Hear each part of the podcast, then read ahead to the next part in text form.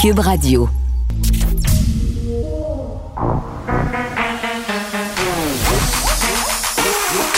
Elle a une opinion sur tous les sujets. Pour elle, toutes les questions peuvent être posées. Geneviève Peterson. Cube, Radio. Salut tout le monde, j'espère que vous allez bien. Bienvenue à l'émission. On va passer les deux prochaines heures et demie ensemble. Évidemment, on va parler de Pierre Fitzgibbon, le premier ministre, qui va commencer un point de presse dans quelques instants parce que euh, c'est du rarement vu. la commissaire à l'éthique qui recommande de suspendre le droit du ministre de l'Économie de siéger à l'Assemblée euh, nationale. On va faire le point avec un éthicien aussi dans quelques instants. Mais avant, faisons un petit décompte des cas. Aujourd'hui, très, très encourageant, encore une fois. 288 cas euh, de COVID, évidemment, cinq décès. Malheureusement, j'ai envie de dire, à chaque fois, je suis toujours mal. J'ai une piton collé, mais on dirait que je peux pas m'empêcher de le dire. On a moins d'hospitalisation aussi, 14 de moins, 9 personnes de moins aux soins intensifs. Et hier, oui, oui, hier, c'était ma première terrasse. Vous voyez, ça n'a pas duré longtemps, là, ma zone tampon où je disais Ah, je vais laisser aller la cohue la folie, j'ai pas envie de vivre ça. J'ai vu les images de terrasse passer en fin de semaine, puis il n'y en est pas question.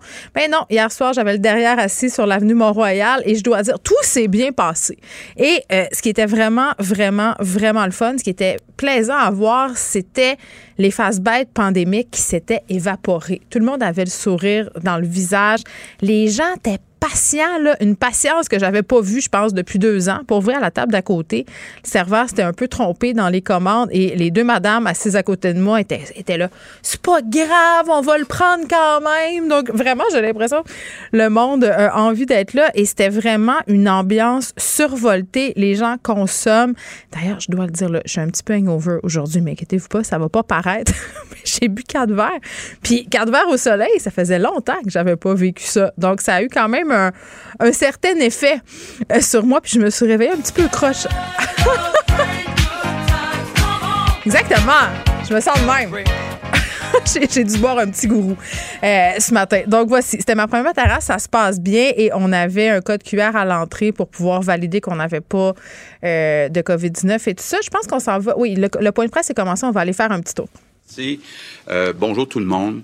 Je suis euh, vraiment déçu cet après-midi de vous annoncer que d'un commun accord, on a décidé, euh, Pierre Fitzgibbon et moi, que ce dernier va se retirer euh, du Conseil des ministres, mais il va rester député. Je veux rappeler les faits. Pierre Fitzgibbon possède des actions ou des parts dans deux entreprises. Et en vertu du code d'éthique, il devrait vendre ces actions-là. Euh, il a essayé de les vendre, il veut les vendre, mais il n'a pas trouvé d'acheteur à un prix raisonnable. Il nous parle d'une perte potentielle de plus d'un million de dollars. Donc, c'est quand même important dans son patrimoine là, euh, de le forcer euh, éventuellement à perdre plus d'un million de dollars. C'est important aussi de rappeler que euh, mon gouvernement, mon gouvernement a mis en place des mesures, entre autres avec euh, Sonia Lebel, la présidente du Conseil du Trésor, pour que si jamais ces deux entreprises faisaient des demandes au gouvernement, d'abord que Pierre Fitzgibbon ne soit pas euh, impliqué, s'assurer aussi qu'aucun avantage euh, spécial soit donné à ces euh, deux entreprises-là. C'est important aussi de dire, là, c'est très clair pour moi, que Pierre Fitzgibbon, ces deux entreprises-là, ont jamais profité davantage euh, du gouvernement. Donc, euh, Pierre Fitzgibbon euh, est pas en conflit d'intérêts. Pierre Fitzgibbon n'a pas fait un sou avec ça. Par contre, techniquement, c'est vrai qu'il ne respecte pas le code d'éthique dans sa forme actuelle. En fait, c'est une situation un peu inusitée parce que il doit vendre ses actions, il veut vendre ses actions, mais c'est impossible pour lui de les vendre à un prix qui est euh, raisonnable. Donc, euh, ce qui est arrivé dans les dernières semaines, c'est que le, député de Rosemont, de Québec solidaire, Vincent Marissal, a redemandé à la commissaire à l'éthique d'examiner euh, à nouveau le dossier. On le voit dans le rapport de la commissaire à l'éthique, il n'y a aucun fait nouveau, mais il reste que Pierre Fitzgibbon et euh, en défaut euh, du code euh, d'éthique. Depuis que j'ai été élu euh, premier ministre du Québec, il y a deux ans et demi, j'ai toujours fait attention parce qu'on sait que c'est fragile la confiance des Québécois envers euh, le gouvernement. Donc, s'assurer qu'il n'y a aucune forme de, copinage, de conflit d'intérêts. Mais on sait, en politique, c'est pas seulement est-ce qu'il y a un conflit d'intérêts, mais est-ce qu'il y a une apparence de conflit d'intérêts. Et euh, moi, je veux être bien convaincu que euh, notre gouvernement, que les membres de mon gouvernement sont pas au-dessus des lois. Euh, donc, euh, même si Pierre Fitzgibbon n'est pas en conflit d'intérêt, il reste que dans sa forme actuelle, il respecte pas le code. Et donc, pour protéger la réputation, l'image, la confiance, malheureusement, la seule solution, c'est que Pierre Fitzgibbon euh, quitte ses fonctions de ministre de l'Économie. Je vais vous dire que c'est malheureux euh, d'en arriver à cette situation-là, parce que euh, si vous faites un sondage demain matin dans le monde des affaires au Québec, ça va être à peu près unanime. Tout le monde respecte Pierre Fitzgibbon, qui a eu une longue carrière dans le monde des affaires. Déjà, il a aidé à euh, créer des milliers d'emplois bien payés au Québec depuis euh, deux ans et demi. Puis on le sait, je le répéterai jamais assez, c'est une des raisons pourquoi je suis revenu en politique, pourquoi j'ai créé la CAC, parce que je n'accepte pas que le Québec soit moins riche que l'Ontario, que nos voisins nord-américains. Puis déjà, on a réussi en deux ans et demi à réduire l'écart de richesse de 15 à 13% avec l'Ontario. Donc, on est dans la bonne direction. Et je suis plus convaincu que jamais que euh, qu'au gouvernement, on a besoin de gens d'affaires comme euh, Pierre, Pierre Fitzgibbon. C'est important, là, en politique, d'avoir des gens d'expérience qui connaissent les affaires pour être capable de bien faire des affaires avec les gens d'affaires. Mais le problème qui se pose, pas seulement à, Pierre Fitzgibbon, puis je sais que c'est déjà arrivé que, je pense entre autres à Pierre Arcan, qui avait été obligé de faire un sacrifice puis de perdre de l'argent pour se débarrasser euh, de, de, de, ses actions. Je trouve ça euh, malheureux parce que parfois, c'est euh, euh, difficile de se débarrasser de ces actions, de vendre ces actions, surtout quand c'est des actions qui sont pas cotées. je pense qu'on peut comprendre que le premier ministre François Legault n'a pas annoncé que Pierre Fitzgibbon allait se retirer du Conseil des ministres de Gaieté de cœur. C'est une décision qui aurait été prise d'un commun accord. M. Fitzgibbon qui va rester euh, député parce que, bon, euh, la commissaire à l'éthique qui s'est repenchée sur son dossier à la demande du député solidaire Vincent Marissal détient toujours, hein, M. Fitzgibbon, des actions dans deux compagnies, euh, White Star Capital et Imer Vision.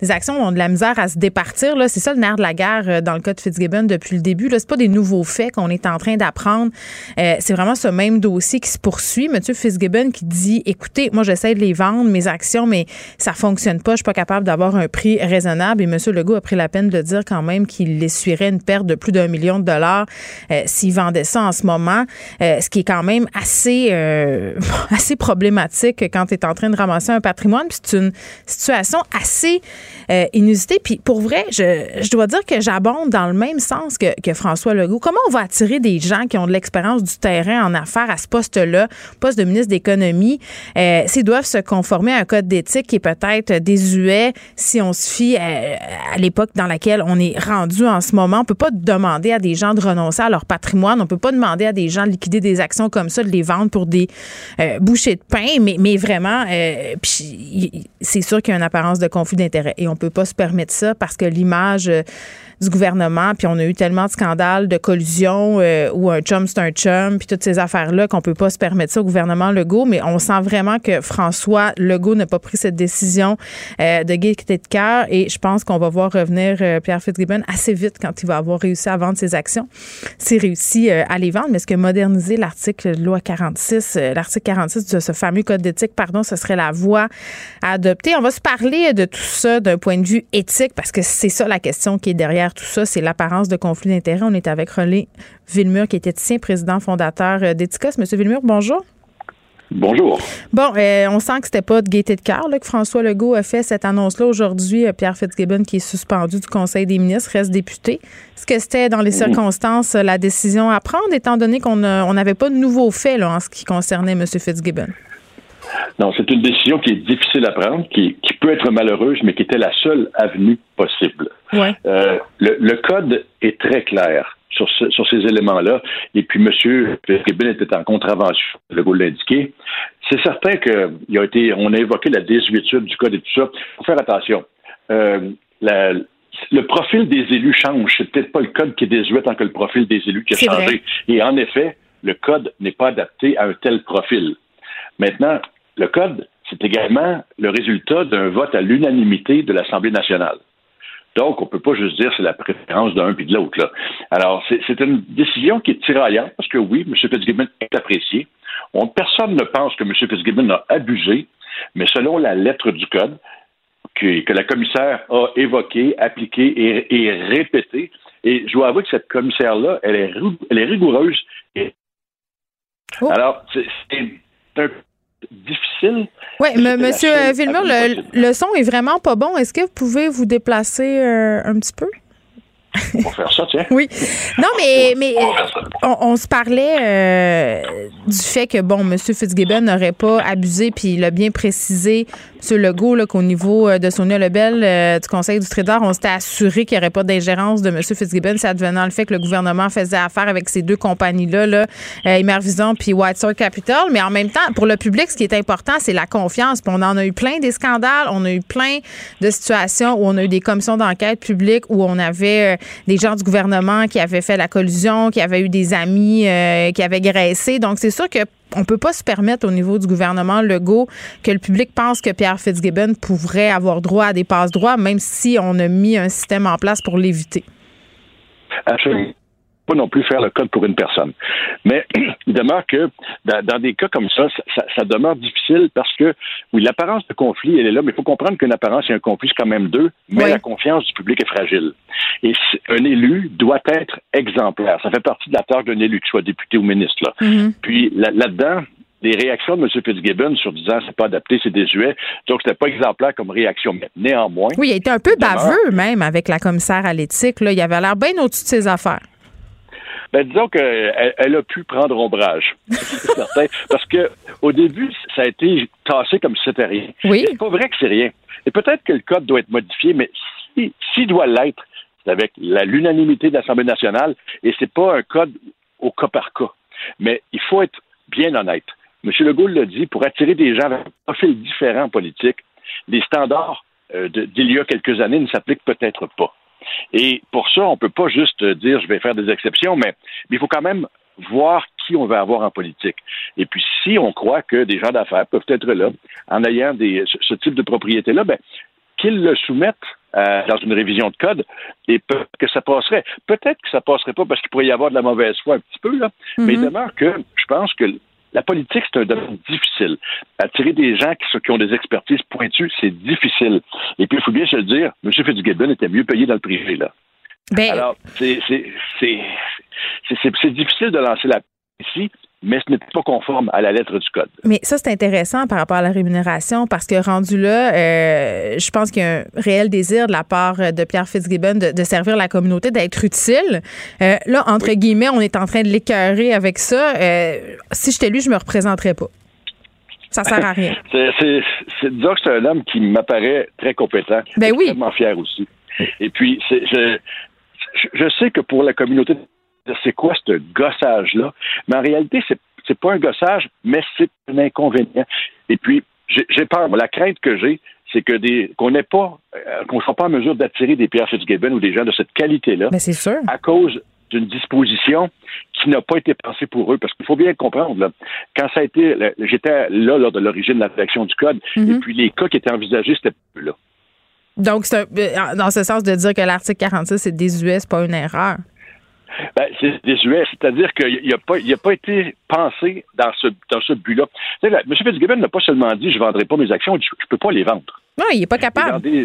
Dans des, jeunes pousses, des startups, c'est souvent le cas. C'est pas comme s'il y avait des actions du Canadien national. Là. Alors, il même s'il avait été un petit peu cavalier, il n'y a pas tort dans l'impossibilité de le vendre et on ne demande mhm. pas à quelqu'un de renoncer à son patrimoine. Donc, il y a comme là, il y a, un X. Il va falloir que ça soit euh, adressé par les gens, les gens qui sont chargés de la révision des, des, codes, mhm. parce que le code, il est revu régulièrement. Mais on ne peut pas ignorer le et on ne peut pas lui faire de passe-droit. Le rôle de commissaire à l'éthique, est-ce que, euh, est-ce que concrètement, euh, ils ont du pouvoir, ces gens-là? J'ai l'impression que souvent, c'est plus une question d'apparence. Ben, le, rôle du commissaire à l'éthique a été mis sur pied parce qu'il y a, y a un appareil public, première des choses. On disait justement un chum, c'est un chum, puis ainsi de suite, les gens se, se paient des faveurs. Euh, et le premier commissaire, il y en a eu deux, a dans le fond, quand on est le premier à faire quelque chose, on met le, code un peu à sa, à sa personnalité. Mhm. c'était quelqu'un qui était plutôt euh, low profile, disons. Euh, Madame Mignolet euh, semble avoir des, des eu ces décisions-là, et elle a des décisions beaucoup plus fondées, elle est beaucoup plus présente.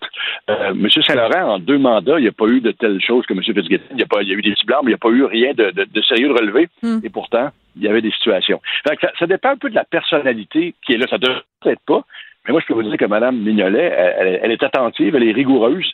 Et puis, vous savez quoi? Elle protège le bien public. C'est, c'est, c'est, des fois, c'est difficile de protéger le bien public. Mais un commissaire à l'éthique qui ne serait qu'apparence, eh ben, ça servira à rien, en effet. Ben, puis c'est ça. Puis c'est, un des messages aussi, j'imagine, qu'on voulait envoyer euh, au niveau du gouvernement Legault aujourd'hui. René Villemur, merci, qui est éthicien, président fondateur euh. Et ce serait Éric Girard, euh, qui est présentement ministre des Finances, qui prendrait la place à l'économie. Pour elle, une question sans réponse n'est pas une réponse. Geneviève Peterson. Cube Radio. Nicole Gibault est là. Nicole, salut. Bonjour Geneviève. Bon, on en apprend euh, des belles concernant un skieur vedette euh, qui était très, très populaire euh, dans les années 90. Moi, je me rappelle d'avoir suivi sa carrière. Dominique Laroche, un ancien skieur acrobatique qui habite présentement au lac Beauport, qui a été arrêté ce matin relativement à des infractions à caractère sexuel qui auraient été commises contre une personne d'âge mineur. et cette relation problématique-là se serait poursuivie alors que la présumée victime était rendue adulte finalement puisqu'on lui reproche vraiment toutes sortes de gestes à caractère sexuel. Donc, euh, contact sexuel, incitation des contacts sexuels en situation d'autorité pour nommer que ceux-là. Oui, puis c'est ça qui est. Euh, encore une fois, on est obligé de dire, malheureusement, c'est une figure sportive là, connue. Euh, puis c'est désolant parce que on dirait qu'à chaque fois que bon dans, la, dans le sport on remonte la côte puis bon on règle à peu près presque les dossiers. Mais après Bertrand Charret, mettons que ça fait mal, là, qui est ben entraîneur de ski. Euh, exact. Alors, euh, bon, une autre fois, il est évidemment il n'est pas trouvé coupable, il est présumé innocent. Et c'est, oui, c'est des, c'est des euh, infractions euh, alléguées en, en, dans les années 80-90. Mm-hmm. Et évidemment, cette personne-là, au début, était une personne d'âge mineur, par la suite a atteint sa majorité. Mais la situation de l'autorité, c'est ça qui va prévaloir. Là. C'est, vraiment une question euh, qui est fondamentale lorsqu'on dépose des accusations et qu'on a un procès à cet effet-là.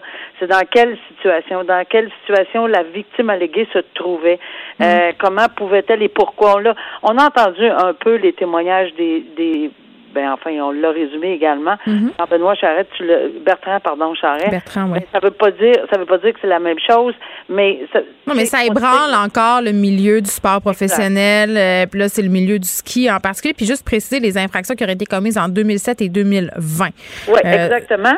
Puis on a euh, procédé un peu comme on procède lorsque euh, on veut mettre quelqu'un en accusation, procéder par mandat d'arrestation, mais on va l'interroger, c'est ce qui est fait, c'est ce qui va être fait. Mhm. On va le remettre en liberté. Il n'y a pas de ah, c'est pas une question où on a peur, euh, on, on rencontre pas les critères, par exemple, pour le détenir emprisonné, à moins qu'il y ait eu des, des clairement des, des quelque chose là-dessus, là, mais mhm. c'est pas le cas. On voit que euh, c'est comme ça dans plusieurs dossiers. Alors, mais il y a une date, il, doit, il doit se représenter. Puis évidemment, c'est des accusations très sérieuses quand on parle d'agression sexuelle sur des mineurs. euh, contact sexuel dans une situation d'autorité. Oui, puis les fédérations sportives qui vont avoir toute une job de PR à faire dans les prochaines années parce que moi, je dois dire que comme parent, là, je regarde tout ça, les dénonciations euh, qui sont faites. Là, on parle pas seulement du ski. Là, euh, bon, il y a eu le, monde de la gymnastique qui a été ébranlé suite à des scandales sexuels. Tu sais, on dirait que j'y repense à deux fois avant d'inscrire mes enfants dans des sports de compétition où ils sont en proximité avec des entraîneurs. C'est plate, mais c'est ça le résultat quand même. Il y a une certaine méfiance qui s'est installée c'est un petit peu normal euh, de le faire, j'ai l'impression, puis ça réveille effectivement des, des craintes. Puis c'est c'est pas mauvais, hein. Euh, trop, c'est comme pas assez non plus, mais c'est mm. c'est une question de ben. mais faut pas quand même les traumatiser. Là, non, mais tu vois, moi quand j'allais euh, au cours de natation ou au cours de gym avec mes filles, je voyais des parents partir faire l'épicerie pendant le cours. Je sais pas. Moi, je, je restais là. Pas, pas parce que j'avais des craintes, mais je me disais tout d'un coup que, tu sais, au moins, je suis là. C'est dissuasif. Je sais pas. Je me disais ça. En tout cas, chacun a sa façon, mais c'est vraiment, ça ébranle encore une fois ce milieu sportif. On revient euh, sur la saga du vol de données chez Desjardins. Là, on apprend quand même euh, des choses assez troublantes. Là, il y a des démarches qui ont été entamées par différents médias, la presse québécoise, Radio Cannes, euh, pour avoir accès à des documents dans le cadre de l'enquête justement sur la fuite de données de Desjardins. Et là, ce qu'on apprend, c'est qu'il y a des gens qui étaient impliqués dans cette fuite-là. un qui aurait eu un train de vie assez princier et deux que Desjardins, en quelque sorte, aurait fait obstruction au travail des policiers? Ben oui, on est euh, un peu ébranlé par euh, ce qu'on lit dans le papier La Presse aujourd'hui euh, sur cette enquête-là, parce que ben, c'est une enquête d'abord qui finit plus de finir, là, ça finit pas, ça finit pas, il n'y a pas d'accusation, puis on se demande pourquoi, puis pourquoi. On a peut-être un brin d'information aujourd'hui qui nous explique que bon, il y a, y a, du tiraillement, il y a des il y a des documents qui ont été autorisés, qu'on peut les mandats de perquisition ont permis euh, à ces journalistes-là de, de, de, regarder euh, les informations, d'où l'article dans la presse aujourd'hui. Et on s'aperçoit que, bon, euh, est-ce que, bon, j'entends des gens parler d'entrave, j'entends des gens, d'entrave, ben, entrave à la justice, puis entrave au travail des policiers, c'est une chose, ça prend une intention, etc il y a des avocats des jardins quand même. Comment les ont-ils et pourquoi sont-ils allés jusque-là si c'est le cas? Mais il semble que les policiers avaient donné. Puis tu sais, euh, c'était des règles de base. Il y avait un suspect, c'était évident. On le connaît aujourd'hui. Son nom est connu. Et la police, c'est pas une ordonnance parce que euh, une ordonnance de la Cour est obligée. Euh, une corporation, une institution est obligée de s'y soumettre. C'était pas une ordonnance de la Cour, mais c'est parce que c'est des enquêteurs spécialisés aussi là dans ce genre de crime-là. Puis on a dit, on aurait dit, parce que je veux toujours employer le aurait peut-être que, parce que il y a rien de prouvé là là-dedans. Il y a rien qui a passé le test des tribunaux, bien important de le dire. Mm-hmm. Alors que les policiers auraient, puis je comprends la logique là, n'alertez pas cette personne-là, laissez, laissez-le magouiller encore un peu plus. Oui, pour aller plus loin dans l'enquête, ben, pouvoir accuser des gens? Ben pas non, puis pas juste ça, c'est pour connaître un peu plus euh, comment et toutes les ramifications, ben, comme tu dis, et tout le tout l'ensemble. Mais lui personnellement là, est-ce qu'on avait peur qu'il détruise quelque chose? Peut-être, peut-être pas. J'ai aucune idée parce que c'est, je le répète, la cybercriminalité dans dans ce domaine-là, c'est très très très pointu pour avoir entendu plusieurs experts là-dessus. et euh, bon, on avait donné ou on avait demandé à Desjardins, c'est pas un ordre, c'est une demande de la police est-ce que ça peut constituer une entrave? Euh, ben, ça, c'est un, dossier là, qu'on on parle d'une accusation criminelle mm. avec les critères, etc. Je pense pas qu'on est là, là, là, mais, mais peut-être qu'éventuellement, on va apprendre que euh, vraiment, euh, on a manqué son coup là, en l'arrêtant puis en lui saisissant. C'est Desjardins qui a décidé, apparemment, encore une fois, apparemment, de, de, de le mettre à la porte, de saisir ses ordinateurs, de, mm. en fait, de sonner l'alarme. Et ça, euh, sonner l'alarme, c'est peut-être pas bon, là, parce que selon les enquêteurs, ça mettait la puce à l'oreille, puis probablement qu'un ensemble. Bon, est-ce que ça va aller loin? Mais ce qui est dommage, c'est c'est que là, l'image de Desjardins, malheureusement, encore une fois, avec cet article-là. Mais il paraissent mal. Ben, ça fait mal certain. Comment une institution, comment ça, c'est, quel genre de comportement corporatif, tu sais, je veux dire, c'est, c'est, c'est quand même une institution bien ancrée. Et ça fait très mal d'entendre et de voir. Puis là, j'entends plein de commentaires de plein de personnes aujourd'hui. Je lis beaucoup là-dessus aujourd'hui, puis ça me dit hi, euh, ça donne pas une belle image. Mais le pourquoi, pourquoi, là, tu sais, je sais Mais le processus chez Desjardins, depuis le début, le même, ça a été long avant qu'on euh, réagisse, qu'on donne l'information. Il y, a un, manque de transparence depuis le début dans, dans cette histoire-là. Oui, puis eux disaient, ils vont probablement, là, regarde, là, encore une fois, c'est hmm. toujours un petit peu mon idée de voir les deux côtés de la médaille. Est-ce que est-ce que Desjardins va dire, écoutez, là, on est quand même une institution financière, il y avait des données, on ne peut pas aller donner n'importe quoi, mais là, on parle pas de ne pas parler au, monsieur puis de pas saisir son ordinateur, mais ils ont eu des mandats de perquisition, ils ont même, supposément toujours en vertu de cet article-là, euh, ils n'auraient pas voulu donner du matériel sous le, chapeau de la confidentialité et, des, des, renseignements privilégiés. Mais on s'entend-tu qu'au niveau de la confidentialité, là, on n'était pas une confidentialité près là, dans le fuite de données. C'était déjà ben, trop tard. C'est ça, c'est l'équilibre. tu donnes je sais pas combien de données euh, et, on sait maintenant qu'ils ont été euh, il y a eu vraiment une fraude là-dedans, là, ou enfin euh, Oui, c'est des prêteurs privés, des courtiers qui rachetaient ça, pour avoir un, avantage sur les autres. Est-ce qu'on a vu comment ça, ils, se comment ils circulaient, eux autres, puis quel genre de des voitures. Non, mais c'est ça, je te dis, là, il y avait un train de. Allumé, là. Il y avait un train de vie princier, là. C'était quelque chose. Des Lamborghini, pour certains, des, échanges de bitcoin. Mm. Ils, ont, ils ont du matériel informatique, ils ont de l'écoute électronique. on était loin des cartes repas, Nicole, hein? Parce que celui que on était loin des cartes cadeaux, les cartes repas, là. Euh, ben, on a parlé longtemps du Saint-Hubert oui. mais là, je pense pas qu'on est là, là. Oui. Alors, euh, non, c'est. Euh, c'est inquiétant, puis c'est un peu plate euh, euh, de se faire dire par je sais pas combien de, de tu sais, il y a combien de millions de personnes hmm. qui ont été, euh, tu sais, dans ce dans ce dossier-là, qui ont été ciblées. Et puis là, ben peut-être qu'ils n'ont pas collaboré. même s'ils ont de bons arguments, là, je finis là-dessus, même s'ils ont de bons, bons, bons arguments, la perception, puis ce qu'on voit aujourd'hui, ça laisse un goût extrêmement amer. Oui, il y a de la perte de confiance là aussi. Je pense que Desjardins a une côte à remonter à ce niveau-là auprès de ses membres, puisque c'est une coop quand même, on se le rappelle.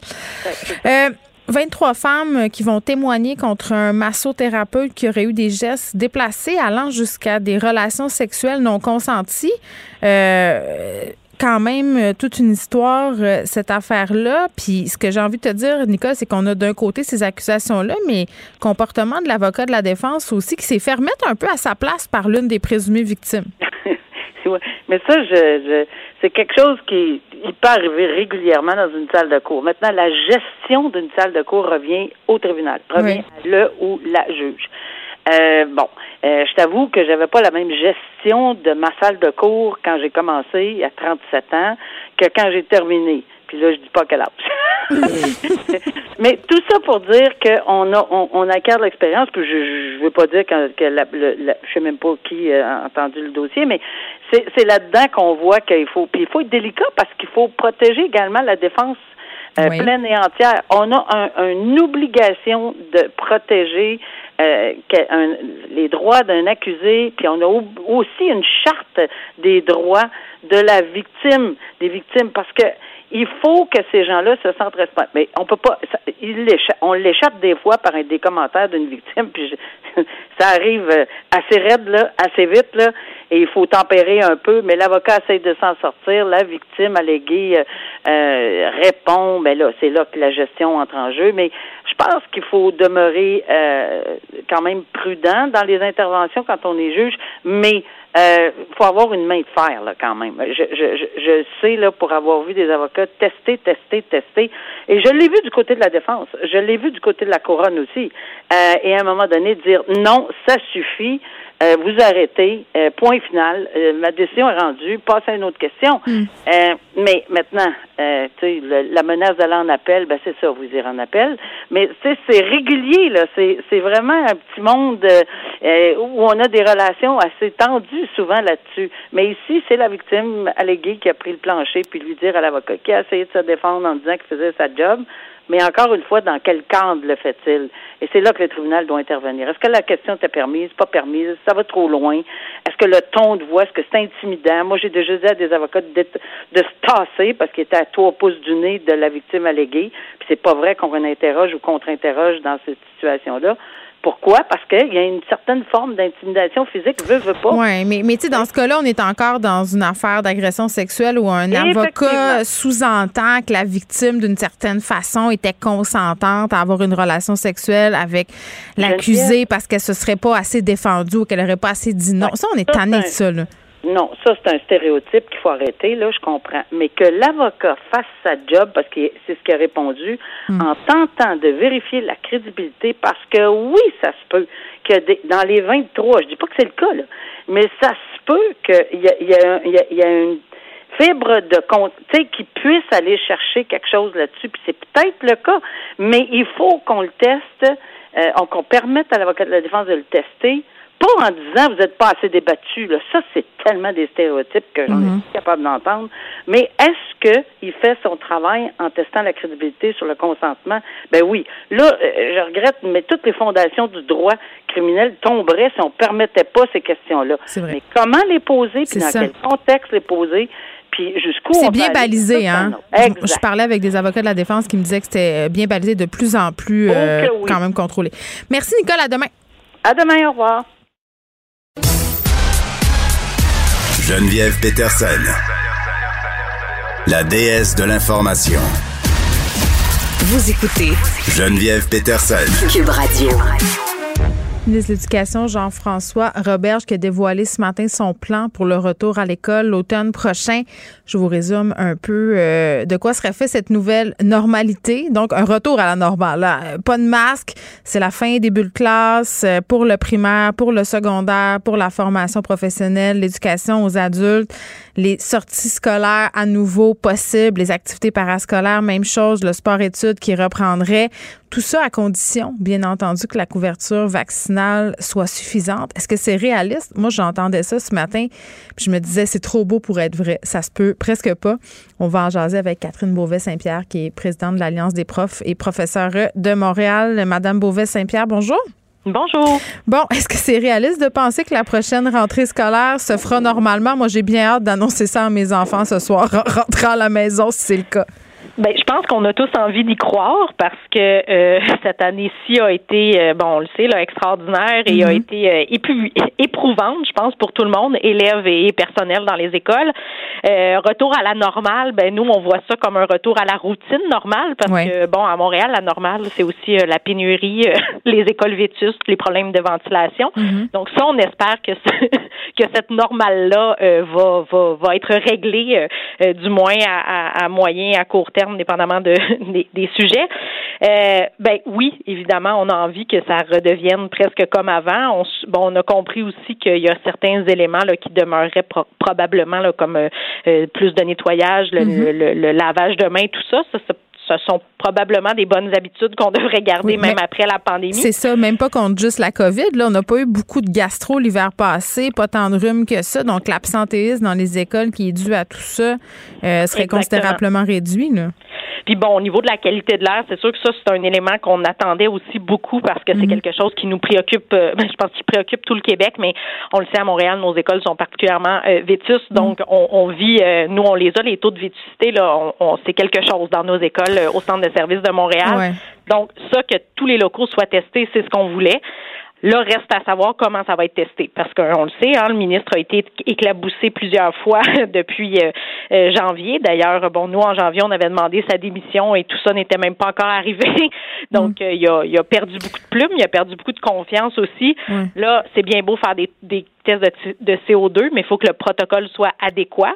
Ça, c'est la base. Oui, puis on a appris, pardonnez-moi, mais on a appris la semaine passée qu'il se serait ingéré, M. Roberge, dans le dossier de la ventilation pour que la santé publique euh, bon, dise que les méthodes et ce qui a été fait au niveau de la ventilation, c'était OK dans la procédure, alors que, bon, c'était pas nécessairement le cas.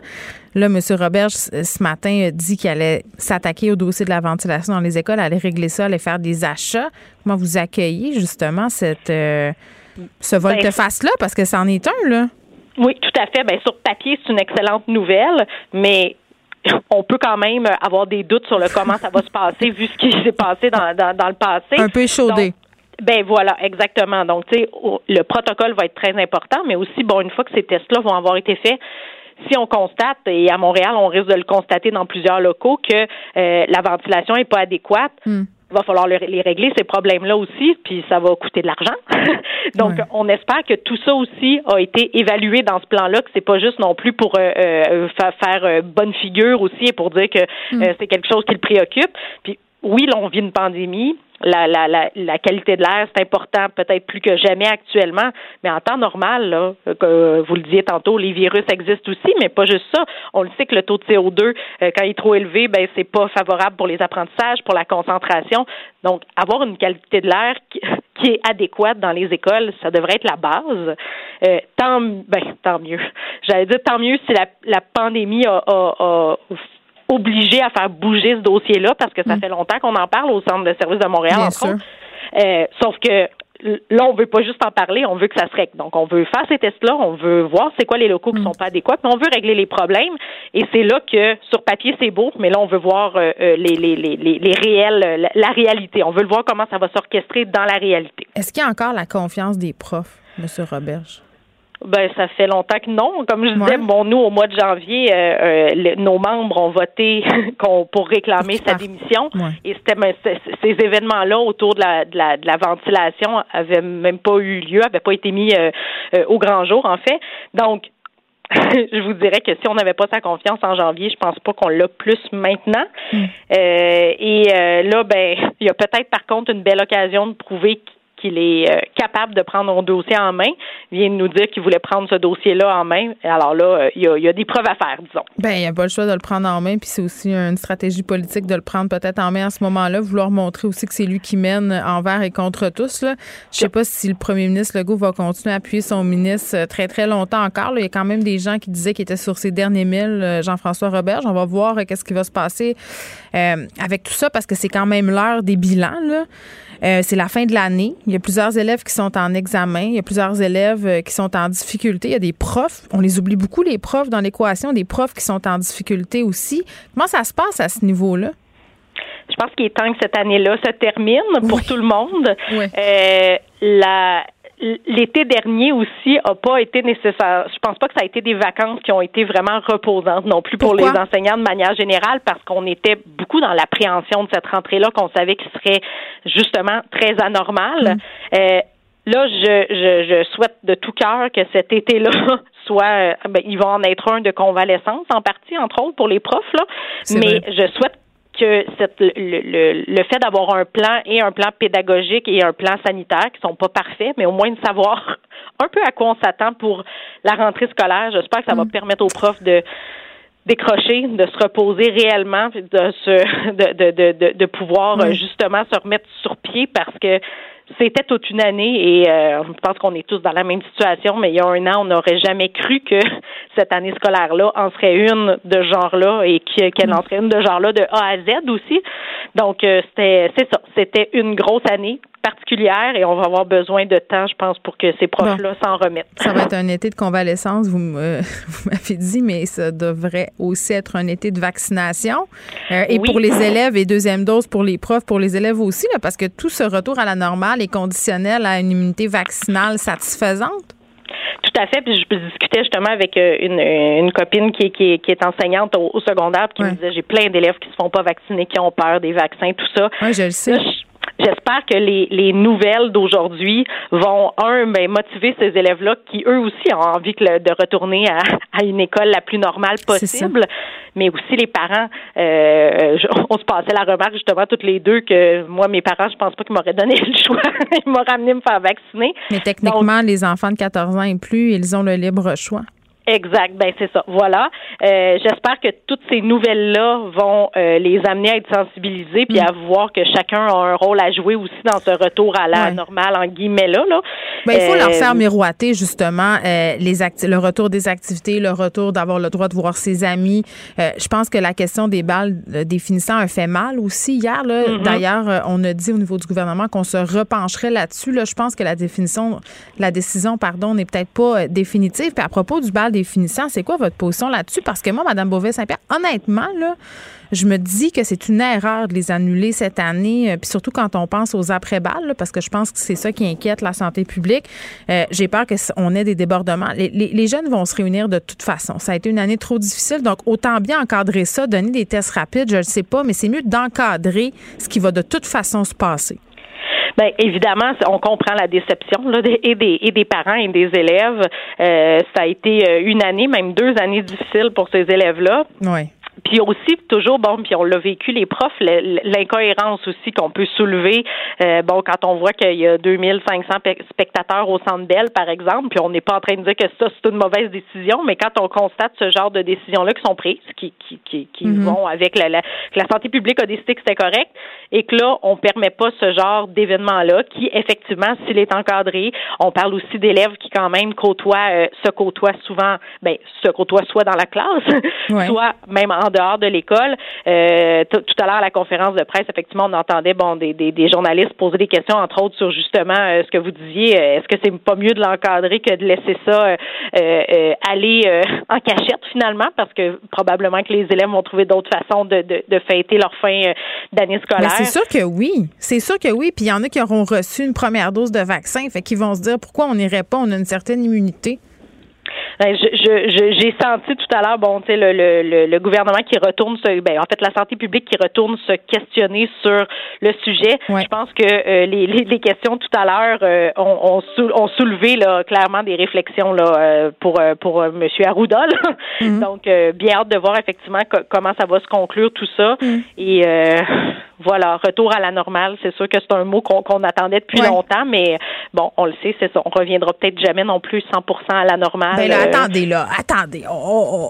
On, on, va pas, on va pas se dire ça maintenant. On est trop de bonne humeur, il fait trop soleil. On est trop de bonne humeur, d'accord. On, reparlera, on parlera de, de, de, comment ça se passe l'avenir, ce nouveau normal dans un prochain temps. Mais juste avant qu'on se laisse, Madame Beauvais-Saint-Pierre, euh, il y a eu des revendications la semaine dernière, la semaine d'avant, des journées de grève, là, le personnel de soutien, tout ça. Euh, on les a moins entendus, ces gens-là, pendant la pandémie. Je pense que c'est important de tenir leur travail, les profs aussi, mais il y a des gens, des parents qui étaient quand même assez exaspérés, là, des moyens de pression.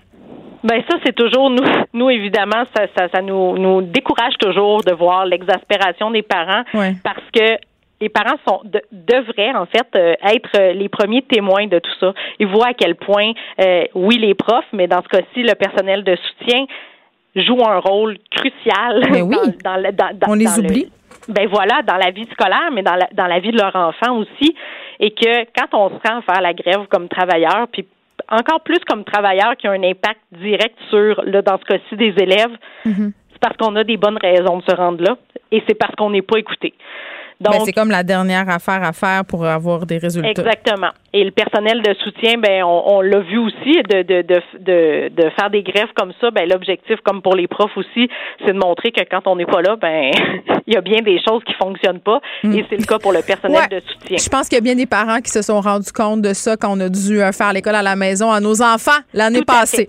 Catherine Bouffet-Saint-Pierre, merci, qui est présidente de l'Alliance des professeurs et professeurs de Montréal. On se parlait du point de presse du ministre de l'Éducation qui a dévoilé ce matin son plan pour le retour à l'école l'automne prochain.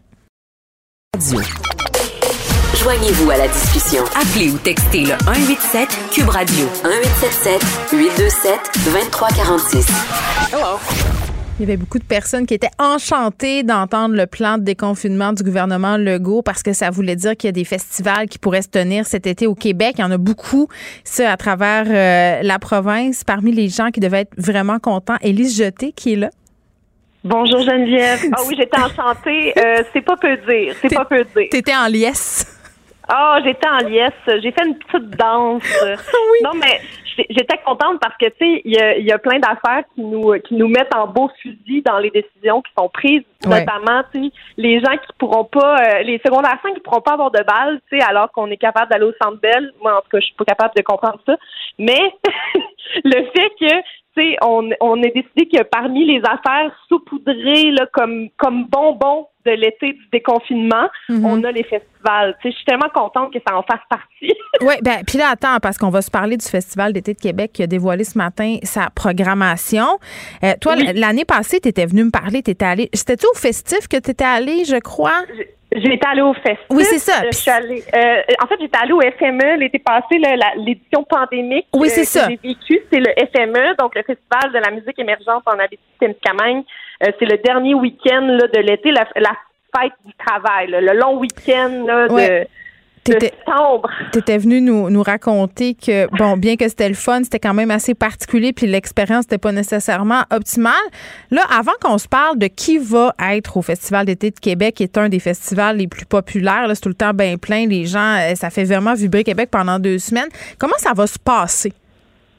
Euh, ben, ça va se passer de manière plutôt euh, régulière. Là. Tu sais, Je veux dire, mettons, si on compare là, avec l'édition dont je t'avais parlé Oui. FME l'an dernier, euh, tu sais, on était, je te rappelle, dans des enclos. Là. Tu sais, On était euh, littéralement, à chaque fois qu'on était dans des concerts debout, on était enfermés quasiment dans des euh, par des petites barrières autour de nous en groupe bulle là, euh, avec euh, notre ami euh, choisi au début du festival puis c'était tout là tu sais euh, et euh, ça, c'est sans parler des concerts intérieurs où est-ce qu'on était en groupe de deux, euh, assis sur des chaises, pas le droit de se lever, euh, tu sais, pendant le, le concert. Fait on était dans beaucoup, beaucoup de restrictions. Là, ce qu'on va avoir, euh, c'est deux séries de spectacles, les- la série solaire et la série lunaire au Festival d'été de Québec, où est-ce que euh, ça va être, on achète des tables finalement. Fait qu'on achète une table à deux, une table à quatre, mais il va y avoir un, un peu plus de liberté, puis on, on s'entend que sais, cette liberté-là, euh, bien entendu, là, le, le port du masque est obligatoire tout l'été. hein. on se rappelle que c'est pas fini l'histoire du masque. Là. oui, on- euh, c'est important qu'on se le rappelle. mais on voit là la lumière au bout du tunnel parce Mm. que le premier ministre nous a, nous a dit, tu sais, fin Ouais. août, d'après nous, il n'y en aura plus de masque dans Ah, les mais publics. Ça, C'est ça ça. va bien aller. Mais tu sais quoi, à partir un petit peu, Lise, hier, euh, j'étais pour la première fois sur une terrasse à Montréal et il fa- fallait faire. euh, il y avait une petite file d'attente hein, euh, quand même. Euh, Puis bon, comme la rue était pas fermée, on était beaucoup en tapon à attendre au coin pour avoir une place et personne portait son masque parce qu'on est dans cette idée que ça va être fini bientôt, qu'on a eu notre première dose, qu'on est dehors. Euh, je le sens déjà un peu se laisser aller là au niveau du masque là, à l'extérieur. Oui, mais il y a un laisser-aller dans tous les endroits. Là, je veux dire, euh, je- je- pas plus tard qu'en fin de semaine, tu sais, toi, tu dis que tu es allé sur une terrasse. Ouais. Moi, je me suis gardé une petite jungle parce que j'étais trop stressée de voir du monde. Oui. Ça, c'est un, autre game, là. Mais euh, je suis allée au parc avec des amis, puis là, tu sais, euh, je je me suis rendue aux toilettes du parc Laurier. Puis les- il y avait comme une personne sur deux qui oubliait de mettre son masque pour aller dans les toilettes c'est ça. Laurier. Ben oui. Intérieur, mais tu sais, on dirait que euh, vu que là, justement, on a levé beaucoup de choses en même temps comme euh, restriction, mais là, ça, ça devient très, très facile d'oublier que la pandémie n'est pas terminée. Il y a très peu de cas nouveaux à chaque jour. C'est très encourageant. Mais, euh, tu sais, euh, si on te donne un mètre, prends-en pas deux. Oui, mais l'humain étant ce qu'il est, euh, tu me donnes 10 pieds, je vais en prendre 20. C'est Voilà, comme ça que ça marche. Puis je vais prendre de plus en plus de pieds euh, au, au fil euh, de la, au fil que la soirée avance. C'est plus, le, plus je vais Ben, prendre de verre. sûr, là, plus, plus on est alcoolisé. De toute façon, si euh, le d'air est élu, il n'y en aura plus, ça, de l'alcool dans les parcs. Hey, je le sais. Attends, là. Puis là, on, on est d'aparté en aparté, mais quel move de cabochon. Denis Coderre qui dit si je suis élu à la mairie de Montréal, je vais faire comme Régis Labaume à Québec, ce sera plus d'alcool dans les parcs après 20 heures. Euh, Denis qui a supposément changé et qui essaie d'aller chercher un électorat jeune, euh, je pense qu'il vient de se tirer dans le pied c'est un moyen temps. Avec son petit mensonge du téléphone solidement. cette semaine. Oui, puis c'est quand on pense à tous ceux qui n'ont pas accès à une terrasse, tu sais, euh, que- c'est 60 des, des Montréalais là, qui n'ont pas de, accès à un, un lieu de verdure à la maison. Fait que si tu peux pas recevoir, là, on dit que tu peux faire des petits parties, là, mais ton, ton petit party à 8 dehors, là, il y a pas beaucoup. Le pourcentage des gens qui peuvent faire ça à la maison, là, Mais non, en, ça. maintenant la distanciation, n'est pas très élevé. Donc, si tu coupes Ouais. les parcs en plus, ça devient vraiment, vraiment restrictif pour les gens, les moins nantis, on va se le dire. T'as raison. Oui, puis Ouais. bon, ben, si on revient à notre sujet des festivals, revenir. oui, on revient, on revient maintenant, c'est là qu'on est. Euh, je comprends que ça va être relativement normal euh, cet été au Festival d'été de Québec, ça soit moins restrictif l'an passé. Les, les spectacles vont avoir lieu. Est-ce que c'est à l'extérieur? Comment ça marche? Euh, oui, c'est à l'extérieur. Donc, euh, ce sont des spectacles extérieurs. Il y a comme une zone euh, intéressante où est-ce que euh, c'est comme gratuit. Il y a des expos, euh, une expo de photos des années précédentes, une place publique, donc avec des activités pour toute la famille du 1er au 25 juillet. Ça aussi, c'est gratuit. C'est le fun parce que c'est comme de dire, hey, savez-vous quoi, Euh, le, le confinement, c'est fini. Tu sais, on dirait que c'est comme une façon de signer la fin du confinement et de dire, il- le plaisir n'est pas mort, il, il existe toujours. Oui. Et j'aime beaucoup aussi Geneviève, la, la, le slogan, en fait, du Festival d'été de Québec, ils, écrivent seulement sur leurs affiches rebonjour. Puis je trouve ça beau, on dirait plus au sens large, parce que c'est comme oui, c'est vrai, euh, on a hâte de dire rebonjour à tout le monde qu'on a qu'on n'a pas vu. C'est moi personnellement les, les festivals de l'été. J'ai des amis que je ne vois que dans les festivals, que j'ai fait tout pendant l'été. Puis mhm. il y a des gens qui à, travers les années, tu sais, tu t'acoquines, tu rencontres des gens qui qui traitent musique, puis tu vois ces gens-là. J'ai très hâte de dire rebonjour à ces gens-là. la, boutique du Festival d'été de Québec, là, ils ont des vêtements et des accessoires où c'est écrit Rebonjour, puis je suis bien excitée de ça. Et ce que je trouve vraiment aussi excellent avec la programmation de cette année, bien entendu, il n'y a pas de concert d'artistes qui viennent d'ailleurs. Mais c'est ça, c'est qui là qu'on va pouvoir voir? On va pouvoir voir plein de belles choses qui viennent qui, des gens qui viennent d'ici, Charles de Pirate, Ludovic Bourgeois, Paul Piché, euh, il va y avoir de l'humour cette année ah, avec Alexandre Barrette, notamment Mehdi Boussaïdan, qui vont donner des concerts. Émile Bilodeau va être en musique, Copeliag, deux frères, euh, Matt Lang, à la claire ensemble, Valère. C'est très varié. Il y a autant de, de l'émergent qu'il y a des artistes un peu plus euh, grand public. Il y a de l'humour, comme je te disais. Ça se passe au manège militaire euh, du 8 au 18 juillet. Il y, a, il y a une série de concerts à 18h30 et une série à 21h30. Donc, on choisit là, si on est hmm. plus des gens qui se couchent tard ou des gens qui aiment ça, là, être couché à 10 heures. C'est pas ouais, là, je pense, je pense, Élise, qu'avec l'année qu'on vient de vivre, on va avoir envie de, de se coucher tard. Bon, y a, Moi, je me coucherai pas de l'été, je vais te le dire. Mais ben, c'est ça. Parce que là, il y a le Festival d'été de Québec, euh, mais aussi d'autres festivals. Euh, toi, euh, tu vas couvrir ça cet été pour nous, je crois. quel autre festival où tu vas aller finalement? ce sont lesquels qui te tentent le plus? Ben, ceux qui me tentent le plus, ben, ceux que j'ai déjà prévu, euh, auxquels j'ai déjà prévu me rendre, ce sont ceux qui commencent l'été en Gaspésie. En fait, je vais me rendre au Festival Bleu Bleu à Carleton-sur-Mer oh, euh, la fin de semaine de la Saint-Jean. Donc, euh, ce sera un long week-end de beauté sur le bord de l'eau avec l'odeur de la mer et les petits bateaux là au loin. Ça va être beau. Ah, ça va être beau. Et je vais rester en Gaspésie, en fait, entre ce festival-là et le festival en chanson de Petite-Vallée qui est euh, la fin de semaine d'après. Euh, donc, il y aura, euh, il y, a évidemment comme des programmations restreintes. Hmm. Il y a peu de billets qui se vendent. la plupart, la plupart des, concerts sont sold out. Là, on s'entend que Bleu Bleu a réussi aussi à avoir avec podcast qui n'a pas donné de spectacle depuis trois ans. Là, si ma mémoire est bonne, ça fait comme un petit bout qu'avec podcast qui s'est pas produit en spectacle et ils vont pouvoir, on va pouvoir y voir sur le bord de l'eau à Carleton-sur-Mer, c'est quand même euh, pas, pas, rien. Il y a le festif de Baie-Saint-Paul qui va avoir lieu à la fin du mois de juillet, là, le fin de semaine du 22 juillet. Euh, puis c'est pas mal comme ça là, que ça s'enligne pour l'été. Il n'y a pas de grandes annonces encore. Euh, pour la suite des choses. On sait qu'il va y avoir un FME, donc le festival dont on parlait tantôt, là, qui est à plus à l'automne. Mm-hmm. Il risque d'y avoir plus de permissions à ce moment-là parce que même le masque le risque de tomber euh, rendu à la fin de l'été. Oui, bon, puis j'espère que pour ton séjour en Gaspésie, tu as déjà de l'hébergement parce qu'au niveau des plages, ça sera pas possible Oui, non, c'est ça. Je suis, je suis, euh, j'ai le bonheur d'être invitée par les festivals, fait que je suis très contente. Bon, eh, il nous reste deux minutes, Élise, parce que je veux absolument parler de la saga Vincent Gouzeau une autre. Je pense que quand M. Gouzeau n'est pas dans les journaux une semaine, euh, il fait une crise d'hyperventilation. Euh, je m'étais chicanée avec euh, en ondes quand on, avait décidé de son côté de persister, de signer, de passer Unplanned, là, qui est un film pro-vie, vraiment financé par des organisations pro-vie. Oui, c'est ça, un, moment mémorable. là, M. Gouzeau remet à l'affiche un film controversé, un film qui, selon moi, fait la promotion d'informations problématiques fausses pas juste selon moi, selon plusieurs experts qui l'ont écouté.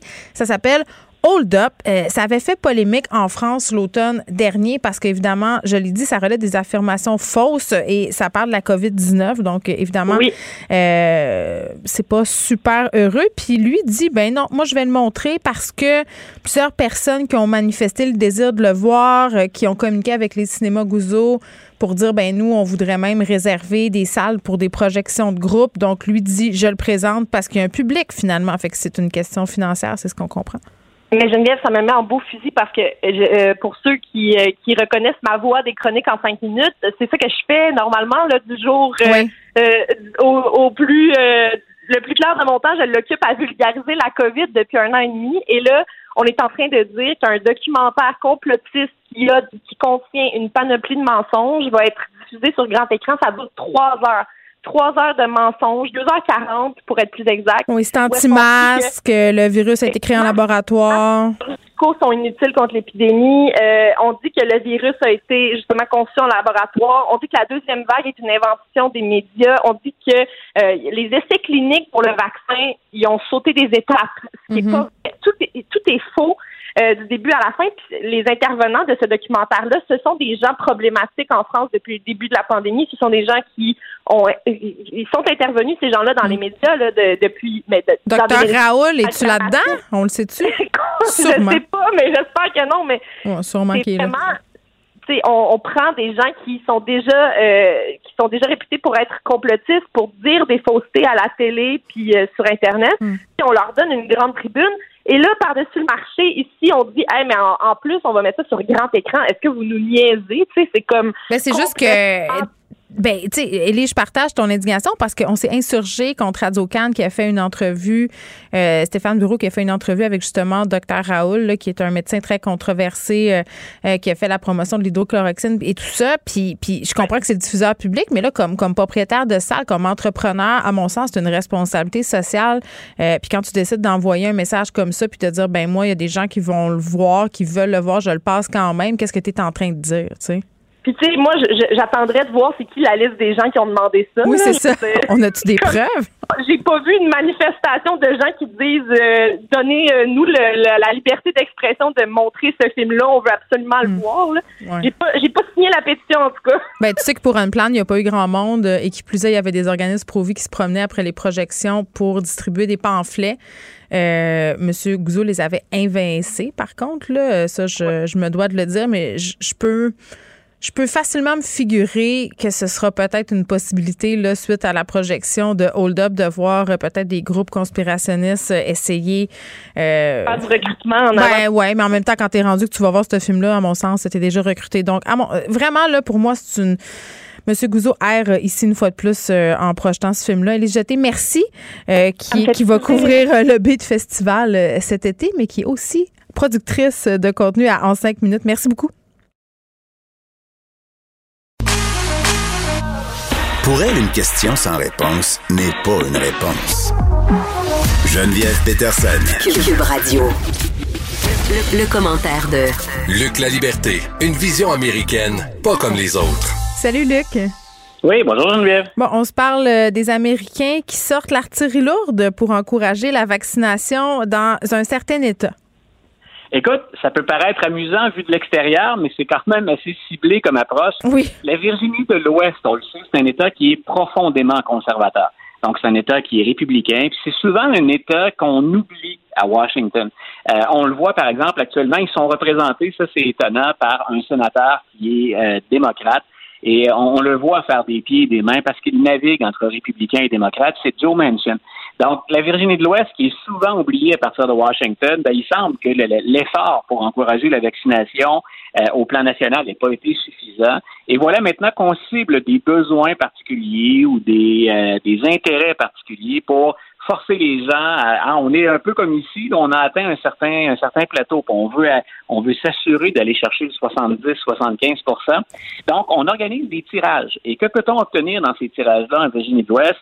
Ben tu peux obtenir un pick-up peux obtenir un permis de pêche, tu peux obtenir une arme à feu. Mais voyons euh, donc. Oui, donc on, J'avais vu, la loto là, dans, dans, je me rappelle plus dans quel état, mais il y avait un gros lot d'un million euh, qui faisait tirer parmi les gens qui s'étaient fait vacciner. Là, on est un peu dans les micro-prix là. voilà, mais tu vois, on s'est vraiment adapté entre guillemets à la clientèle locale ou à la population sur place. Euh, même au Québec, ici, moi, je le vois bien. Tu vois, je, suis, je vis à Québec l'essentiel de l'année, mais euh, je vis à la campagne, en région rurale pendant un certain temps. Puis à Québec, un pick-up, personne ou à peu près a besoin de ça. Euh, alors qu'en zone rurale, les, besoins de la population, le, mode de vie est très différent. Et souvent, j'ai l'impression qu'on attirerait des gens avec ça. Mais en Virginie de l'Ouest, on verra. Donc, on, tout ça pour dire, on est vraiment très soucieux euh, d'atteindre, c'est une des régions qui est un peu isolée. on est vraiment soucieux d'encourager la vaccination, puis d'atteindre à l'échelle du pays quelque mm. chose qui se rapproche de 70-75% Ça va bien dans l'ensemble du pays, mais il y a des poches de résistance ou des endroits où ça va moins bien. Donc, à Virginie-de-l'Ouest, ben écoute, les grands moyens sont là. Pick-up, armes à feu, permis de pêche, permis de chasse, tout est sur la table. Tout ce qui fait de l'Amérique, ce qu'elle est. On dirait qu'on est dans un Noël des campeurs avec prix de présence. Oui, ça fait, ça fait même un peu stéréotypé. Mais, pour la Virginie-de-l'Ouest, ça correspond quand même à une réalité. bon, oui, on pourrait adapter les prix euh, selon l'État. En, Californie, on fait tirer des salades de kale. OK, euh, trêve de cabotinage. Euh, on se pose une question quand même pas très drôle. La démocratie, est-ce que ça serait en péril aux États-Unis? Écoute, j'ai trouvé ça très intéressant. C'est, on, est encore en, début de semaine et ça a circulé, ça a fait jaser depuis la fin de semaine. ce sont 100 chercheurs américains des gens qui essentiellement œuvrent en sciences politiques et qui se sont regroupés pour publier un, statement, un concert statement, donc en français, grosso modo, à une déclaration de, de, préoccupation. Mais une lettre ouverte, finalement? Voilà. Et de, quoi se plaignent-ils ou que déplorent-ils? Et ils ont, je pense, parfaitement raison. J'aurais à poser mon nom dans le bas de cette pétition-là ou de cette lettre ouverte si elle s'était rendue jusqu'ici, si notre avis, bien entendu, était sollicité.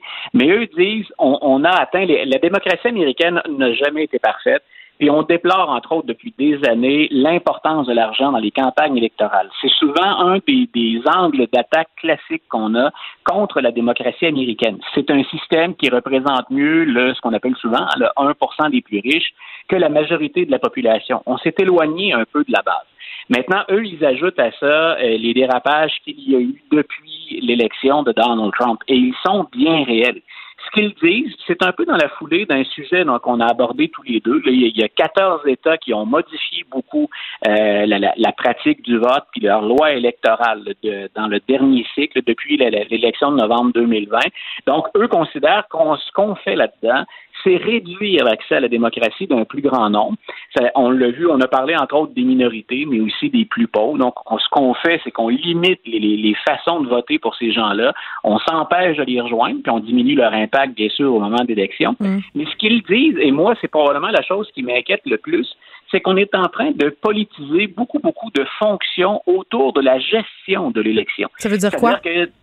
En gros, euh, ce que ça veut dire, c'est, et c'était déjà un peu le cas aux États-Unis, qui est un système fort différent du nôtre, mais c'est qu'il y a, par exemple, euh, le, le, le, recomptage des votes, la surveillance de l'élection, euh, la reconnaissance officielle des résultats. Très souvent, c'était fait par des gens qui soit étaient neutres, par des officiels, ou encore des représentants à part égale des deux formations politiques. Et la tournure qu'on donne aux réformes fait que finalement, le parti au pouvoir va avoir de plus en plus le dernier mot.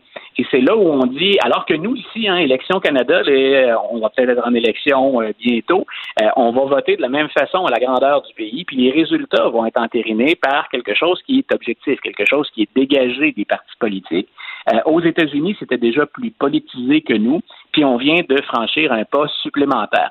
Ce que ça donne comme inquiétude, c'est qu'on l'a vu au sein du Parti républicain, on a dégommé des responsables d'élections dans différents États. On le fait en Georgie, entre autres, et on remplace par des par des gens qui ont la couleur actuelle du parti. Ce que ça signifie, par exemple, pour la Georgie, ben, c'est qu'il y a de plus en plus de pro-Trump, mais de théoriciens du complot qui se rapprochent de fonctions réelles, importantes, où ils pourraient être appelés à jouer un rôle majeur puis à fausser le résultat des élections. Donc, on s'est caché sous un couvert, hein, on veut être plus pur, hein, on, dirait à une autre époque, on veut être plus catholique que le pape. Donc, on, dit, ben, on veut être plus blanc que blanc en termes de corruption électorale. Euh, c'est pas vers ce, euh, ce vers quoi on se on est parti d'un problème qui était marginal. Euh, puis on est en train d'en faire quelque chose de très, très politique. Donc, je répète, moi, je trouve ça particulièrement inquiétant. Et si on se tourne en plus vers les sondages, qui montrent qu'il y a un nombre croissant d'Américains qui ne tiennent même plus à la démocratie. Euh, il y a ben ils veulent quoi? Une, ils veulent une dictature, je veux dire. Eh ben, oui, ils seraient prêts, ils seraient prêts, eux, à bafouer la, la, la démocratie, l'équilibre des pouvoirs, puis le processus électoral, parce qu'eux n'ont pas confiance dans ce qu'ils appellent le deep state ou l'État profond. Hein, ce sont ces gens qui manipulent à l'échelle internationale l'ensemble du système. Eux se disent, tant qu'à être victime de ça, ben on est prêt quelque part à renverser le pouvoir. Et il y a toujours ce lien qu'on peut faire, ça demeure pertinent mhm. avec ce qui s'est passé le 6 janvier au Capitole. Ces gens-là, ils étaient nombreux le 6 janvier, mais ils n'étaient pas isolés. Et le FBI avait d'ailleurs dit, après l'attaque sur le Capitole, ça continue. Hein, on, vérifie sur les réseaux sociaux, on s'est infiltré, on, gère de l'information. Ces gens-là ne sont pas disparus après le 6 janvier, ils sont encore là. Donc, il y a, je trouve, à, mon goût, à moi, beaucoup trop de signaux qui montrent qu'il y a une partie des États-Unis, euh, est-ce qu'on peut mettre un chiffre exact? Non. Mais il y a une partie de la population américaine qui serait prête pour autre chose que ce qu'on a sur la table actuellement. Termine en parlant de la victoire significative des démocrates au Nouveau-Mexique. Oui, c'est intéressant. On surveillait ça de près parce que euh, on, a libéré un siège à la Chambre des représentants au Nouveau-Mexique. Euh, M. Biden est allé chercher une élue du Nouveau-Mexique pour la faire entrer dans son cabinet. Et donc, bien sûr, ben, il fallait y aller de ce qu'on appelle une élection chez nous, une élection complémentaire. Il fallait combler ce siège-là. Et euh, ben, on s'inquiétait un peu, considérant que Joe Biden est déjà là, qu'il y a eu des réactions à son administration, considérant aussi que le Parti républicain hein, se prépare activement pour l'élection 2022. On a dit, est-ce qu'on va gagner avec une marge aussi confortable que la dernière fois. Et ce qui est intéressant pour les démocrates, eux qui auraient très bien pu être victimes d'un vote de protestation, hein, si on n'était pas d'accord avec la gestion de l'administration Biden, ben on a augmenté la marge victorieuse. Hmm. Donc non seulement le siège est demeuré démocrate, mais on a une avance plus confortable que ce qu'elle était auparavant. Ce n'est qu'une élection, ce n'est que le Nouveau-Mexique, donc on est loin encore de 2022 dans ce cas-ci, mais disons que c'est un message qui est rassurant pour les démocrates qui commençaient à s'inquiéter un peu et qui pourraient toujours, hein, c'est probable, perdre le contrôle de la Chambre des représentants en 2022. Luc, merci beaucoup. Un grand plaisir. Bonne fin de journée, Geneviève.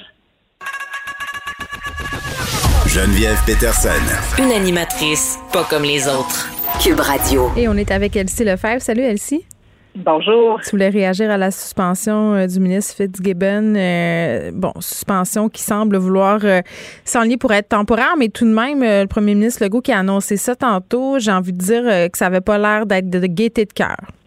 Wow, oui, effectivement, c'est gros quand même comme annonce de la part de François Legault parce qu'on le sait, toute l'estime, puis d'ailleurs la conférence de presse, on a été là, on a été témoin de ça pendant la conférence de presse, donc c'est vraiment une grosse décision pour François Legault qui avait défendu euh, Fitzgibbon par le passé parce que bon, on sait mm. qu'on est au quatrième rapport euh, du de la du commissaire à l'éthique. Donc euh, j'ai trouvé que François Legault a fait un très bon, une très belle conférence de presse. Bien senti.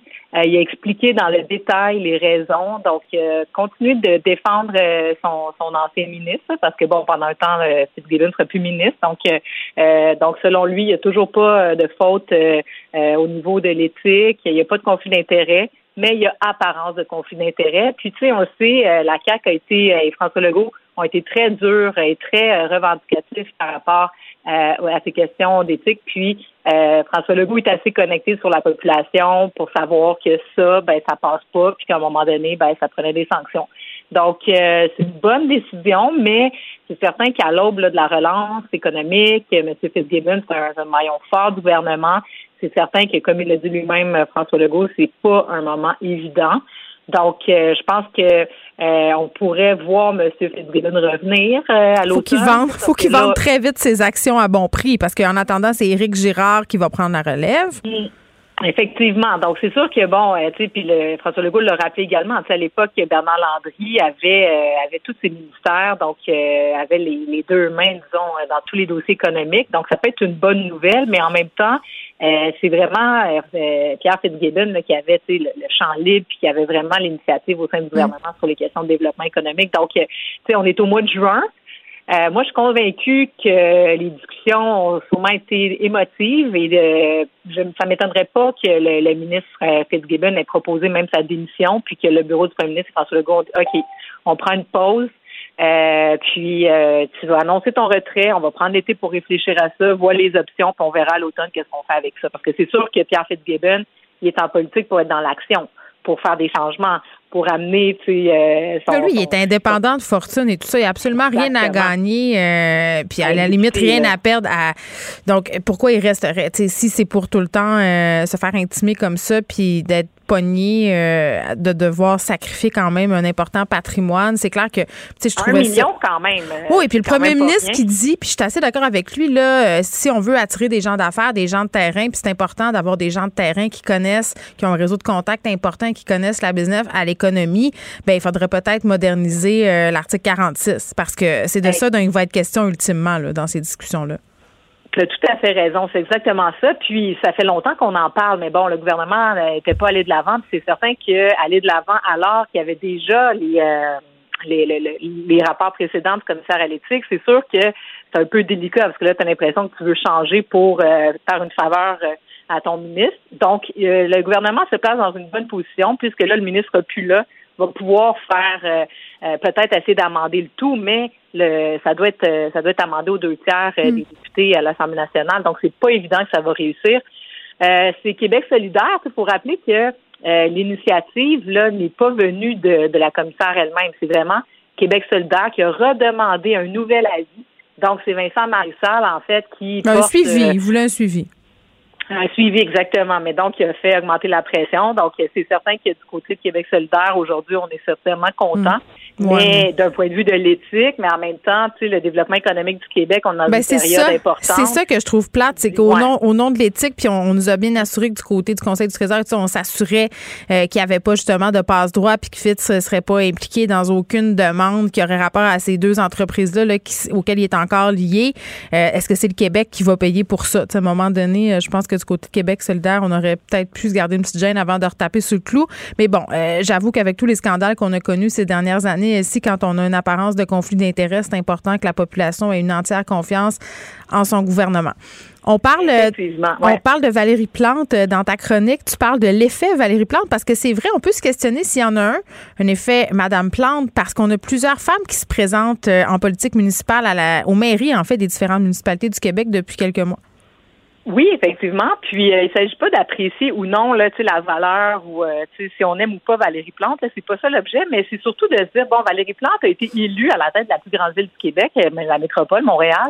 Donc c'est certain que ça, ça, ça, fait gage de symbole. Donc c'est certain que ça a inspiré d'autres jeunes femmes à se dire bon, ben coudon, c'est peut-être c'est peut-être ma chance, je vais peut-être réussir. Et donc, il y a beaucoup de jeunes femmes qui se présentent à la mairie dans leurs différentes municipalités puis, euh, tu sais, j'exclus dans les dans les jeunes femmes euh, euh, la mairesse de Québec, puis bon Valérie Plante elle-même, mais donc il y en aurait sept autres dans les grandes villes, tu sais, donc un peu partout au Québec. Et, et moi, je pense que c'est positif parce que malgré tout, la politique municipale, puis c'est ce que je dis un peu dans ma chronique, tu sais, moi j'ai été élue il y a 12 ans, donc c'était très masculin. Puis la politique oui, tu parles même de Boys Club. Tellement, tu sais, puis, puis l'idée, bon, tu sais, c'est sûr que sais, parce que j'ai lu Denise Bombardier hier qui disait, qui parlait un peu de, de, cette thématique-là, savoir, bon, la présence des femmes, puis tu sais, elle parlait de la compétence surtout. Mais oui, c'est certain que ça prend la compétence, on s'entend, mais la parité, puis l'importance d'avoir une représentation juste des différents groupes de la société, que ce soit les jeunes, que ce soit les femmes, que ce soit euh, différentes minorités ethnoculturelles, on doit avoir des instances démocratiques qui reflètent l'ensemble de la population. Donc, mm-hmm. moi, je trouve que c'est positif qu'il y a des femmes qui se présentent, qui osent se présenter, qui ont le courage de le faire parce que pendant longtemps, ben, on, ben c'est ça, les femmes euh, se présentaient pas. Puis ouais, pour revenir à moi, ben, tu sais, quand j'ai été élue il y a 12 ans, c'était épouvantable. Tu sais, c'était dans, dans le summum de la, corruption, là. Tu sais, Gérald Tremblay, ça faisait la une des manchettes. Euh, euh, Vaillancourt, euh, mm. ben, il n'y a pas exactement, qui est parti après ça, euh, menotte au poignet. Les bon, compteurs d'eau. Mais bon, oui, oui, tout ça. Ben, exactement, Gilles Vaillancourt, tu sais, je veux dire, c'est épouvantable, tu sais, il a fait de la prison, lui, par ailleurs. Donc, c'était vraiment épouvantable d'un point de vue de la corruption, mais aussi les élus présents, c'est souvent des gens euh, tu sais, je, je l'ai dit comme ça dans, dans ma chronique, mais tu sais, des, des anciens agents d'immeubles, notaires, tu sais, qui n'avaient pas de vision là, de la société plus que genre, je connais mes voisins, puis euh, qui offrait, tu sais, des, des, hmm. Des, des, ben, c'est ça, des, des genres de cadeaux, là, tu sais, je vais te faire de la belle spalte. Exactement, c'était, là. Moi, je te dis, j'ai un directeur des travaux publics euh, suite à mon élection qui était venu me voir pour me dire, bon, Elsie, tu as 40 bancs de parc, là, tu sais, des bancs publics à donner à qui tu veux, tu sais, pour euh, les remercier, tu sais. De... Puis j'étais comme, mais voyons donc, tu sais, on va prendre les demandes là, qui arrivent au bureau de la ville, là, puis on va en mettre, tu sais, où il y en a besoin. C'est pas moi qui va déterminer parce que lui, il est gentil ou pas. Euh, où vont aller les mobiliers. Tu sais, bref, fait qu'il y a vraiment eu un changement aussi de, de, il y a une nouvelle génération d'élus, pas juste des jeunes par ailleurs, mais tu sais, des gens qui avaient une conscience au niveau de l'urbanisme, du développement durable, au niveau des transports actifs, du transport collectif, tout ça, donc qui fait une ville euh, beaucoup plus intéressante, je pense, aujourd'hui, avec des quartiers échelle humaine, l'apaisement de circulation, des parcs vraiment, euh, des parcs dynamiques, des places publiques, des rues piétonnes, etc. Donc, ça aussi, je pense que ça fait que ça attire d'autres mm. types de personnes, notamment des jeunes femmes, mais aussi des jeunes ou des, gens plus euh, plus âgés, ça n'a pas d'importance, mais tu sais, qui ont vraiment une vision euh, intéressante de la politique. Puis, je tiens à dire par contre que, tu sais, il y a eu dans les années de Jean Doré, euh, tu sais, des André Lavallée, il y a eu des gens, euh, tu sais, à Québec, même chose. Oui, il y en a eu par le passé, mais il y avait mm. quand même eu une période là, où c'était épouvantable.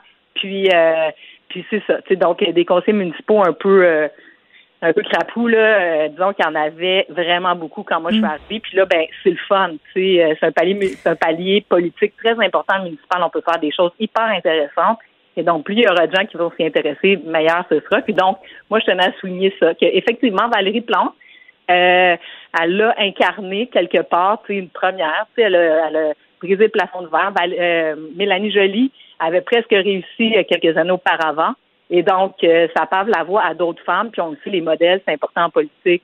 Euh, tu sais, Barack Obama, quand, il a été élu, euh, Pauline Marois.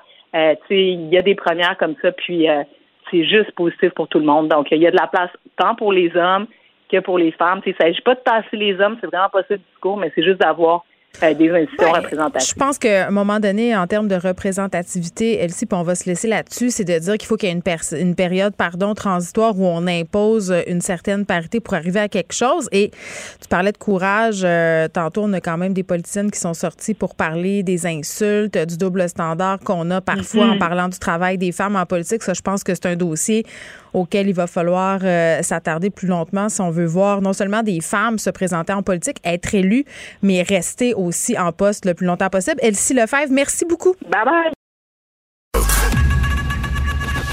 Geneviève Peterson. Une animatrice pas comme les autres. Cube Radio. Cube Radio. Cube Radio. En direct à LCN. 14h30, c'est le moment d'aller retrouver notre collègue dans nos studios de Cube Radio, Geneviève Peterson. Salut Geneviève. Salut Julie. Alors, il y a eu ce point de presse euh, plus tôt aujourd'hui, notamment tenu par le ministre de l'Éducation, Jean-François Roberge. Prochaine rentrée scolaire sans masque, sans distanciation, ni bulle classe, attention. Euh, si 75% des 12 ans et plus sont vaccinés, y crois-tu? Bien, premièrement, j'ai envie de te dire qu'on est dans les bonnes nouvelles. Moi, je, me réjouis de tout ça. Je vais pouvoir arrêter de faire ma stratégie d'évitement à l'heure du souper parce que moi, ça fait des jours que mes filles me talonnent pour me parler de la rentrée scolaire parce qu'on a dit qu'à la fin août, si tout se passait bien, on allait laisser tomber les masques à l'intérieur euh, des espaces publics et tout ça. Donc là, je suis contente. Ce soir, je vais pouvoir leur dire de quoi ils vont retourner. Si j'y crois, je vais te répondre que j'ai envie d'y croire, vraiment de tout mon être et de tout mon cœur, parce que ça a tellement été lourd, euh, les mesures sanitaires mhm. qui ont été mises en place au cours de l'année. Là, je pense qu'on a besoin de revenir à une certaine normalité. Puis ce que je trouvais dommage, c'est que les élèves qui sont rentrés au secondaire euh, cette année n'ont pas eu la vraie expérience. Hein. Tu sais, je sais pas si tu te rappelles, mais moi, quand j'étais en sixième année, je me disais, ah, au secondaire, tu changes de classe. Tu sais, c'était l'autonomie, c'était l'indépendance, c'était cette idée d'avoir son casier puis de changer d'endroit. Mhm. Tout ça a été mis sous arrêt. Euh, moi, j'y crois. Je pense que ça va se passer euh, relativement comme ce qui a été annoncé par Jean-François Robert ce matin. La vaccination va quand même bon train, là? Bien, la vaccination va bon train. Mais tu vois, tantôt, je parlais avec Catherine Beauvais-Saint-Pierre de l'Alliance des profs de Montréal qui me disait qu'il y avait encore mhm. certaines réticences au niveau des ados. Il y a des ados en ce moment qui euh, ont certaines craintes par rapport à la vaccination. Ils sont pas anti-vaccins. Je pense que c'est important qu'on le souligne. Ils ont des craintes sur les effets secondaires, euh, sur la douleur de l'aiguille. Tu sais, un peu comme nous, là, des peurs tout à fait humaines. Donc, je pense qu'il faut continuer à tabler comme parents là, sur ces affaires-là pour un Mais il y en a près de près de la moitié là, qui ont De, plus de 12 ans qui ont soit été vaccinés ou qui ont pris leur rendez-vous. Ben oui, évidemment, puis ça fonctionne super bien. Puis un autre truc euh, dont j'étais ravie, c'est qu'on annonce au niveau du gouvernement Legault qu'on allait se rendre là où les jeunes étaient, c'est-à-dire dans les parcs. Donc ça va permettre encore plus euh, d'élargir tout ça. Puis je pense que de dire de la part d'Arruda que c'est l'une des conditions au retour à la normale pour la rentrée scolaire, euh, ça va encore plus contribuer à ce que les gens y aillent, les jeunes en particulier, ceux qui restent, là, la moitié qui n'ont pas encore été vaccinés. Parce que je pense que c'est c'est là-dessus qu'il faut tabler au niveau des jeunes. Il faut leur faire miroiter la vie auquel il y avait accès avant, ce qui leur a manqué, de dire, regardez, là, si vous allez vous faire vacciner, vous aurez droit à ce retour à la normale. Euh, donc, ça, ça, je pense que c'est l'incitatif majeur. Après ça, il faudra mhm. se parler des profs aussi parce qu'on on a une vaccination chez les jeunes qui doit se faire. Il faut qu'il y ait une vaccination aussi chez les profs. Puis, tu sais, j'entendais le ministre Robert ce matin annoncer, somme toute, des bonnes nouvelles euh, pour le dossier de la ventilation dans les écoles. J'ai envie de te dire que ça faisait longtemps qu'on attendait euh, ces nouvelles-là, mais il y a d'autres problèmes là, qu'il va falloir, euh, auxquels il va falloir réfléchir quand septembre va arriver à nos portes. C'est la pénurie de profs, ça sera pas fini. le manque de spécialistes, ça sera pas fini. Les élèves qui sont en important retard d'apprentissage, ça sera pas fini. donc, tu sais, je me, je me méfierais avant de dire que ça va être vraiment la normalité. Oui, qu'est-ce qu'on fait aussi avec les gens qui ne seront pas vaccinés, que ce soit les enfants ou les profs? Euh, par exemple, il y a un cas positif dans une classe. Est-ce qu'on retire tous les enfants qui ne sont pas vaccinés? Euh, si le prof n'a pas été vacciné, est-ce qu'on doit le changer, le retirer? Il y a beaucoup de questions sans réponse. Ben, c'est une question euh, sensible, j'ai envie de dire, euh, et épineuse, la question euh, de ceux qui seront vaccinés versus ceux qui ne le seront pas dans les écoles. ce, qui est, ce qui a été mis de l'avant à venir jusqu'à maintenant, c'est qu'on va procéder de la façon suivante. Là, si on a un cas de COVID dans une classe, on fera de la distanciation de l'école à distance, un peu comme c'est le cas en ce moment. Moi, c'est ce que j'ai compris. Après ça, tu sais, on revient à la discussion sur le fameux passeport vaccinal, sur l'obligation faut savoir qu'au Québec, la vaccination pour rentrer à l'école, là, les petits vaccins là, de la petite enfance, c'est pas obligatoire. Hein? Donc, si on rend, c'est ça. Donc, si on rend la vaccination entre guillemets obligatoire avec un passeport, c'est-à-dire que si tu as ton passeport, tu peux aller en classe. Euh, il faudrait peut-être y penser pour les autres vaccins aussi. C'est pour ça que je te dis que c'est une question épineuse, parce que si on ouvre la porte à tout ça, moi, je serais pour qu'on rende la vaccination obligatoire dans les écoles, là, de profiter de l'immunité collective des autres. Je trouve pas que c'est un geste citoyen qui est très, très heureux, mais c'est une question auquel il faudra euh, réfléchir dans les prochains mois, parce mhm. que euh, si on fait face à une quatrième vague, si on a besoin de doses, on peut pas se permettre qu'il y ait des gens qui se pointent pas vaccinés puis qui se fient sur l'immunité collective des autres. À mon sens, c'est ça, ça ne fonctionne pas comme ça, une vie en société. Merci beaucoup, Geneviève. Bon après-midi à toi. Merci. Vous écoutez Geneviève Peterson. Cube Radio. J'ai toujours trouvé que la télémédecine, c'était une invention absolument géniale. Surtout comme mère de famille, là, des fois, j'avais l'impression d'aller chez le médecin. Tu sais, au bout de trois enfants, là, euh, il y a certaines affaires, je sais c'est quoi. Tu je sais qu'il fait une otite, je sais que mon enfant a possiblement, euh, je sais pas moi, X maladie parce que je l'ai vu 800 fois et de devoir aller chez le médecin en présentiel, me le faire valider pour avoir une prescription. Je me disais, tout ça pourrait être plus rapide en téléconsultation. Et avec la pandémie, la téléconsultation, c'est devenu en quelque sorte une obligation. Plusieurs médecins euh, pour qui, bon, c'était relativement nouveau, mais on n'a pas eu le choix de le faire. Ce qui était une très bonne nouvelle, ça nous a permis d'avoir accès à des soins de santé alors que c'était de se présenter en clinique. Sauf que, je sais pas si vous vous rappelez, mais l'année passée, quand même des médecins qui étaient sortis pour dire Hey, faites attention là, quand même. Là. C'est pas tous les problèmes qui peuvent être réglés à l'aide de la télémédecine. Parfois, il faut voir un médecin en présentiel. Une histoire qui est attiré mon attention. Une histoire très triste. Un homme de 65 ans qui est mort suite à une téléconsultation. Bon, là, il n'est pas mort de sa téléconsultation. Là. Il est mort d'un diagnostic euh, qui a été mal fait. Euh, il y avait des problèmes cardiaques, donc il est décédé d'une tamponnade cardiaque. Il se plaignait euh, de mal de ventre. Donc, tu regardes ça, ça fait peur. Puis tu te dis, bon, y a-tu des médecins qui en profitent un peu de la pandémie puis qui travaillent pas en présentiel alors qu'ils le devraient? Ça inquiète le Collège des médecins. Ça inquiète plusieurs médecins omnipatriciens. On parle avec docteur Marc-André Amiot, qui est vice-président de la Fédération des médecins omnipraticiens du Québec. Monsieur Amiot, bonjour. Bonjour. Bon, la téléconsultation, là, c'est quand même un progrès, c'est le fun, mais on ne peut pas utiliser ça à tout vent. Là. Effectivement, là. Puis euh, c'est euh, une façon de faire qui est tout à fait nouvelle. On n'utilisait pas ça avant la pandémie, la, téléconsultation, ou, ou, sous de rares exceptions. Il faut bien comprendre que dans le temps dans, la période de pandémie, cette téléconsultation-là est, devenue un peu obligatoire parce que euh, la santé publique là, nous a quand même demandé de, de, de, de, ne pas voir certaines catégories de patients dans nos cliniques médicales. Donc là, il y a un contexte particulier à la pandémie de cette téléconsultation-là. Par exemple, si vous faites de la fièvre, si vous toussez, si vous avez euh, un mal de gorge, si vous avez le nez qui coule, congestion, c'est des symptômes qui peuvent s'apparenter au COVID, ça. Et, on a dit, on nous a donné la directive, vous ne voyez pas ces patients-là. Puis il y en a d'autres symptômes, là. la céphalée, des douleurs musculaires, des mm-hmm. diarrhées. Vous ne voyez pas ces patients-là dans vos cliniques médicales, justement parce qu'on ne veut pas contaminer vos autres patients dans les cliniques médicales. Ouais. Ceci, alors ces patients-là, on, les voit au téléphone et on les réfère après dans des cliniques qu'on a ouvertes spécialement pour ça, des cliniques CDE. des cliniques désignées d'évaluation. Ce pas des cliniques de dépistage COVID. Là. Ce sont des cliniques où des médecins omnipraticiens comme moi, on, on, travaille. Puis parfois, je vois des patients à la clinique CDE qui me disent ben mon docteur, il voulait pas me voir. C'est pas qu'il voulait pas vous voir, je dois leur expliquer. C'est pas qu'il voulait pas vous voir, mais compte tenu des symptômes que vous avez, on doit vous voir dans une clinique spécialisée. En, passant, on a juste hâte que tout ça s'arrête, puis de revenir à la normale. Puis effectivement, c'est malheureux ce qui est arrivé, euh, euh, la, situation auquel vous faites référence. Euh, c'est toujours triste quand on voit ça. C'est pas ça qu'on souhaite comme médecin. Puis on ne veut pas que ça arrive. Mm. D'ailleurs, d'ailleurs, suite aux recommandations du coroner, nous aussi, là, la FMOQ, on a envoyé euh, une mise en garde à nos médecins en leur disant, faites preuve de la plus grande prudence quand vous faites des téléconsultations. Tout ne se fait pas au téléphone. Ben c'est ça, euh, M. Amiot. J'ai envie de vous demander, euh, on fait une mise en situation pour que les gens comprennent comment ça se déroule, euh, la télémédecine. Mettons que moi, je sais pas, moi, je dis n'importe quoi, là, je me sens pas bien, je suis fatiguée, j'ai mal au ventre. Là, je décide de faire, d'appeler mon médecin, puis on me donne rendez-vous pour une téléconsultation. Comment ça se passe?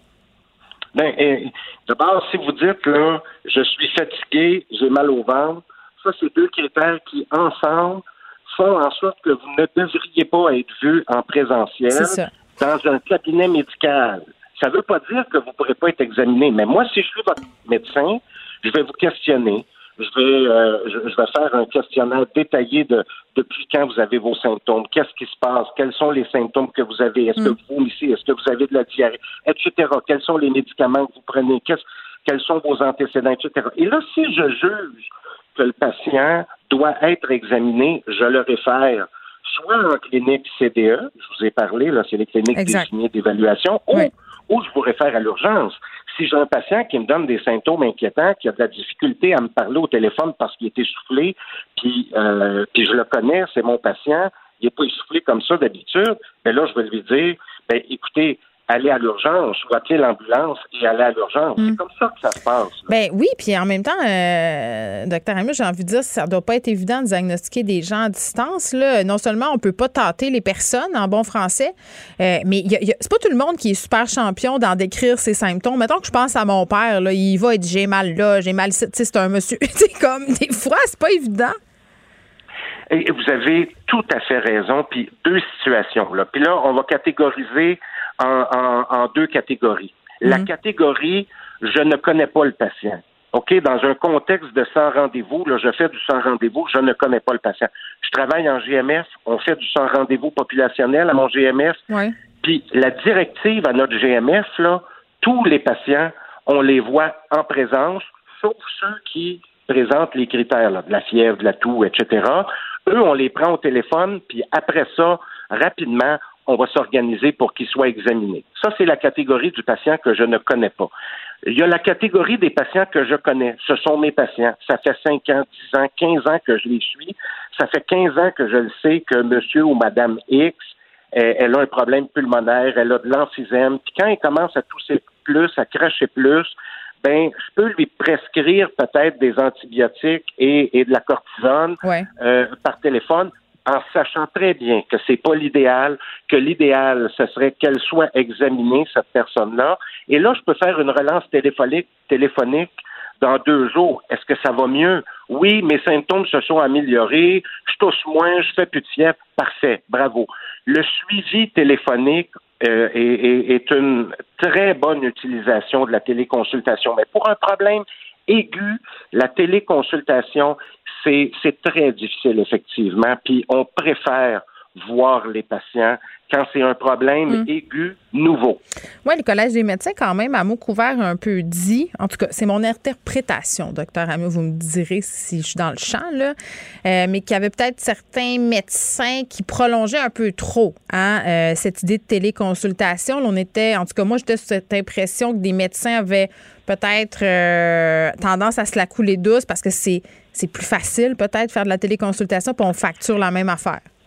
Je dirais pas que c'est plus facile. Je vous dirais c'est plus difficile. Comme je vous disais là, au niveau là euh, de, poser un bon diagnostic puis de la qualité des soins là, c'est plus difficile. C'est d'ailleurs ça qu'on a rappelé à nos membres. Puis en passant là, la majorité des médecins, là, moi j'en côtoie tous les jours des docteurs à mon cabinet, là, à, mon GMF, là, puis il se fait de la très bonne médecine.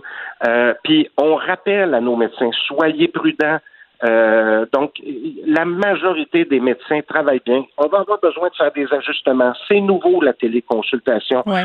Euh, ça a du bon, ça peut avoir du bon. Tu sais, je parlais de moi, là, des fois, là, que j'allais euh, à la clinique, j'avais je savais que c'était ça qu'il y avait, mon enfant, puis je me le faisais dire par le médecin en cinq minutes, mais j'avais attendu deux heures. Tu sais, une téléconsultation à, ce, à ce chapitre-là peut être positive. tout à fait. Dans certaines circonstances, dans certaines situations, là, c'est quelque chose qui est apprécié par les patients, là, mais il faut être très prudent. Euh, il faut apprendre, il faut apprendre de, ces mois-là qu'on a eu de téléconsultation. Là. On ne pouvait pas s'attendre à, implanter ça à la hâte parce que ça s'est implanté vraiment rapidement mm-hmm. à la hâte. Là. On va avoir besoin d'ajustements. Oui, parce que les urgences sont pleines aussi là, en ce moment, un peu à cause de ça.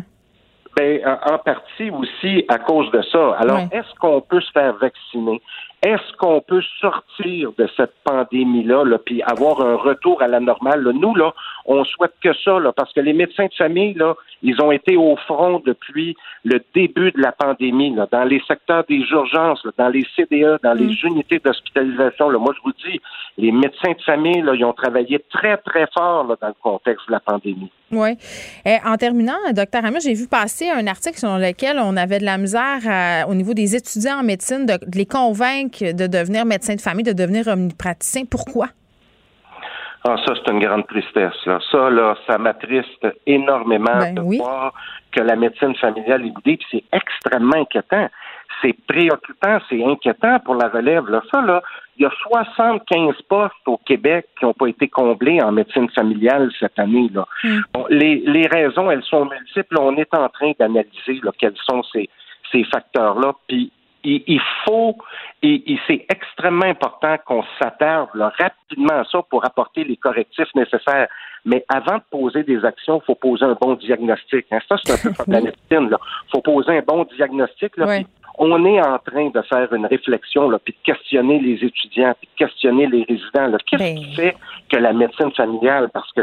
Mais ben, l'argent, M. Amiot, l'argent, je veux dire, ça fait partie des raisons. Eh bien, il n'y a pas juste l'argent, il y a les conditions pratiques. C'est difficile, la médecine familiale. beaucoup de filles choisissent ça, non, c'est pas vrai. Est-ce que c'est vrai, ça, de dire que ça se combine mieux avec une vie de famille ou c'est un préjugé? Ben, non, je pense que c'est un, un préjugé. Il y a beaucoup plus de femmes maintenant en, médecine. Je, n'ai pas exactement les proportions, mais ça doit jouer autour de 66% femmes, 33 euh, hommes. Là. Mm-hmm. Euh, euh, ben, non, euh, je, je pense pas que c'est un des facteurs principaux, mais euh, ça, c'est, je veux rappeler, là, c'est 75 médecins de moins dans deux ans là, pour offrir des services à la population. Là. Ça, ça me préoccupe énormément. Oui, puis le manque de médecins en région aussi, ça commence à être préoccupant. Euh, docteur Marc-André Amiot, merci beaucoup, qui est vice-président de la Fédération des médecins omnipraticiens pardon, du Québec. Le, commentaire de Danny Saint-Pierre, un chef pas comme les autres. Danny, salut. Allô? Bon, mon Dieu, t'as-tu pris de la coke? T'es donc bien motivé. Ah ben oui, énormément. Moi, énormément à tous les matins, euh, midi, au travail, au repos et dans les loisirs. exactement. Euh, avant, euh, parce que hier, on s'était un peu donné une commande de parler des vedettes qui se lancent en restauration. Ma mère m'a écrit bien paniquée tantôt. en tout cas, moi, j'ai décidé de la panique dans son écrit. Elle me dira si j'exagère. elle a peur de manquer de poulet. Elle me dit Geneviève, va t'acheter du poulet, là, parce que relativement au sujet dont on avait discuté ensemble, la grève des employés a des impacts sur les approvisionnements. Là, elle, est bien énervée. Elle a bien peur de manquer de poulet, ma mère. Il faut-tu aller faire des provisions de poulet? Là, c'est-tu vrai? Ben, écoutez, si le conflit n'est pas réglé, c'est sûr qu'il va y avoir une, peut-être pas nécessairement un manque, mais c'est sûr que la chaîne d'approvisionnement est affectée. Il va falloir choisir sa coupe de poulet ou peut-être acheter des poulets qui sont plus ronds. Euh, tu sais, quand on parle d'un poulet rond, ben, c'est un poulet qui est entier. Euh, il va falloir changer de stratégie. Je suis persuadé aussi pour les gens qui veulent manger du poulet euh, de transformation, exemple des croquettes ou des, des filets, il ne manquera pas d'inventaire. Je pense pas qu'un conflit de deux à trois semaines va impacter ça, hmm. mais pour les gens qui veulent avoir des poitrines ou des cuisses euh, découpées, c'est sûr qu'ils risquent d'avoir euh, peut-être un petit manque à gagner à un moment donné. On va découvrir le tofu. Ah ben oui. Ben, il n'y a pas juste du poulet, hein. c'est peut-être l'occasion d'aller manger un peu plus de canard, de manger du lapin, de manger d'autres choses. Tu sais, des fois, on se fait forcer à essayer d'autres affaires, puis on peut aimer ça. Ce qu'il faut retenir pour les gens qui veulent retrouver leur repère, ben, que ce soit un poulet, un canard ou un lapin, même si le lapin, c'est pas un oiseau, c'est quand même des morphologies puis des pièces qui se ressemblent. Ben, un lapin puis un poulet, ça goûte un peu la même chose. Ben oui, mais une cuisse de canard, euh, pardon, une cuisse de poulet puis une cuisse de lapin, c'est sûr que le lapin est un petit peu plus dur, mais un petit peu plus sec à certains égards. Mais la cuisse, ça fait cuire longtemps, comme un coq au vin, tu fais un lapin au vin, hmm. ben, la cuisse, ça va être tendre. Tandis que si tu fais le rab, qui est l'équivalent de la poitrine ou de la longe, ben c'est sûr que si tu la cuis trop longtemps, ça va être sec, comme une poitrine de poulet qui est pas cuite comme du monde. Fait que des fois, tu regardes la morphologie, puis tu te dis, OK, que ce soit une caille ou une dinde ou un poulet, ça se traite tout de la même façon, mais ça n'a pas le même format. Ne paniquons pas, nous aurons du poulet. Ben congelons-en un petit peu, mais virons pas fou comme on le fait avec le papier toilette ou le riz basmati l'hiver passé. On a réglé. On a réglé un problème. Ma, mère euh, est tout à coup tellement plus zen, et moi aussi, parce que je vais arrêter de recevoir les textos de détresse euh, euh, volaille, j'ai envie de dire ça. les vedettes qui jouent au restaurant, Dani, il y en a beaucoup. Ben oui, il y en a pas mal. Tu sais, on, a vu toutes sortes d'affaires. Moi, la plus célèbre dans ma tête, celle qui faisait le mieux, euh, c'est Shirley Theroux dans le temps de la boucherie dans le Vieux-Montréal. Je savais même pas. Ah oui, Shirley Theroux, qui est une grande dame euh, du musical, là, qu'on a connue dans les Tannants, puis qui est encore active là, dans nos idoles, euh, quand, on, quand les idoles peuvent faire des concerts. Eh ben, c'est drôle parce qu'on se retrouve des fois sur des plateaux, puis tu sais comme moi, hein, quand tu te retrouves sur un plateau de tournage ou un en direct de l'univers ou un truc comme ça, ben tu la cote, puis tu apprends à connaître les gens. C'est souvent un circuit, puis Shirley, euh, à chaque fois que je me retrouve à, quelque part avec elle, on parle du bon vieux temps. Tu sais, exemple, tu as un power lunch, tu as plein de gros bonnets qui sont là, ils peuvent fumer dans le restaurant, c'est dans le milieu des années 80, ils n'ont pas de cellulaire, mais il y avait une table avec un téléphone avec un long fil, puis là, ben, les messieurs recevaient des appels. Puis, il y a plein d'histoires rocambolesques comme ça. Tu te dis, calvaire, ça se passait comme ça, tu sais, dans les repas à trois martinis, puis tout le kit. Tu sais, il y a toutes sortes d'histoires euh, qui se passent, puis ça, c'est une histoire qui va bien. Mais après ça, tu as d'autres histoires où il y a des gens qui se sont carrément pété la gueule. Puis, tu sais, quand un restaurant s'associe à une vedette, ou cette vedette-là finit par euh, tomber en disgrâce, puis on n'a pas besoin de nommer personne, mais tu fais comme, ah, le côté très positif d'avoir une vedette qui, soi-disant, pourrait remplir ta place. Tu parles de Marc-Pierre ben, Morin, là. On va, on va la nommer, là. Oui, ben ça peut être elle, mais ça peut être n'importe qui. Puis ça peut être nous, à un moment donné, si on se ramasse sur une mauvaise liste, tu sais, euh, ça peut arriver à n'importe qui. Fait c'est un couteau qui est à double tranchant. Puis tu sais, quand tu t'associes à une vedette, aussi les gens s'attendent à voir la vedette. Fait que si la vedette a mis des sous, puis ça ne plus d'être là, hmm. ça fait le party ailleurs, puis on s'attend à voir la personne, ben là, c'est pas mal plat. Bon, il y a deux affaires là-dedans. Il y, a, des, il y a des restos qui s'associent à des vedettes pour le coup de pub. À mon sens, ça, c'est un phénomène. L'autre phénomène, ce sont les vedettes qui décident d'investir leurs sous en restauration, euh, qui se disent, ben, je vais m'ouvrir un restaurant parce qu'on a une vision très, très glamourisée de cette affaire-là et qu'on se dit, ben, cool, je vais m'ouvrir un restaurant, je vais engager un chef exécutif, puis je vais pouvoir aller boire gratis avec mes amis. C'est un peu ça, les deux scénarios, là. Ben, il y a des gens qui font ça, puis après ça. Euh, il y a des gens qui le font bien, là. Ben oui, Chantal Fontaine, puis il y a Lepage quand ils ont, euh, avec Accor. Ouais. Tu sais, le bistrot Accor, puis ça, ça a été quelque chose qui a eu une super run. Tu sais, moi, je m'entraînais au même endroit que Chantal Fontaine, là. Potin, potin. Mais tu sais, d'avoir des discussions de treadmill sur, euh, OK, comment on va faire un restaurant, puis Christy, c'était toute qu'une patronne. Puis René, une grosse carte des vins, d'avoir une prétention gastronomique, d'être là tous les soirs puis de le faire comme il faut, tu sais, ça, c'est quelqu'un qui le fait bien. Après ça, c'est sûr que comme n'importe quel investisseur financier, si tu t'achètes un resto pour aller boire avec tes chums et te faire torcher, ben ça sera pas long feu. Parce que souvent, ces patrons-là aussi, là, ça ne pas. Fait les employés, euh, exemple, tu débarques avec plein de tes amis, tu leur payes la traite, puis là, tu as plein de monde autour de toi parce que tu payes la traite à tout le monde. Puis, ben, laisse du type au moins, mon gros bonnet, tu sais, tu vas faire le gros bonnet, ben, type tes employés. Ils sont pas là pour te torcher, tu sais. Puis c'est souvent quelque chose qui arrive puis qui fait que les endroits font pas long feu parce que le personnel tourne vite, vite, vite, se fait voler. Euh, tu sais, c'est un scénario de catastrophe. Hein. Un restaurant, euh, c'est comme si tu laissais traîner ton, ta sacoche ouverte avec plein de beaux billets qui traînent. Si tu surveilles pas ta sacoche, là, les gens vont s'en aller avec ce qu'il y a dedans. Fait que des, euh, des restaurateurs qui sont pas chevronnés, ben ils se font laver. C'est bien commun.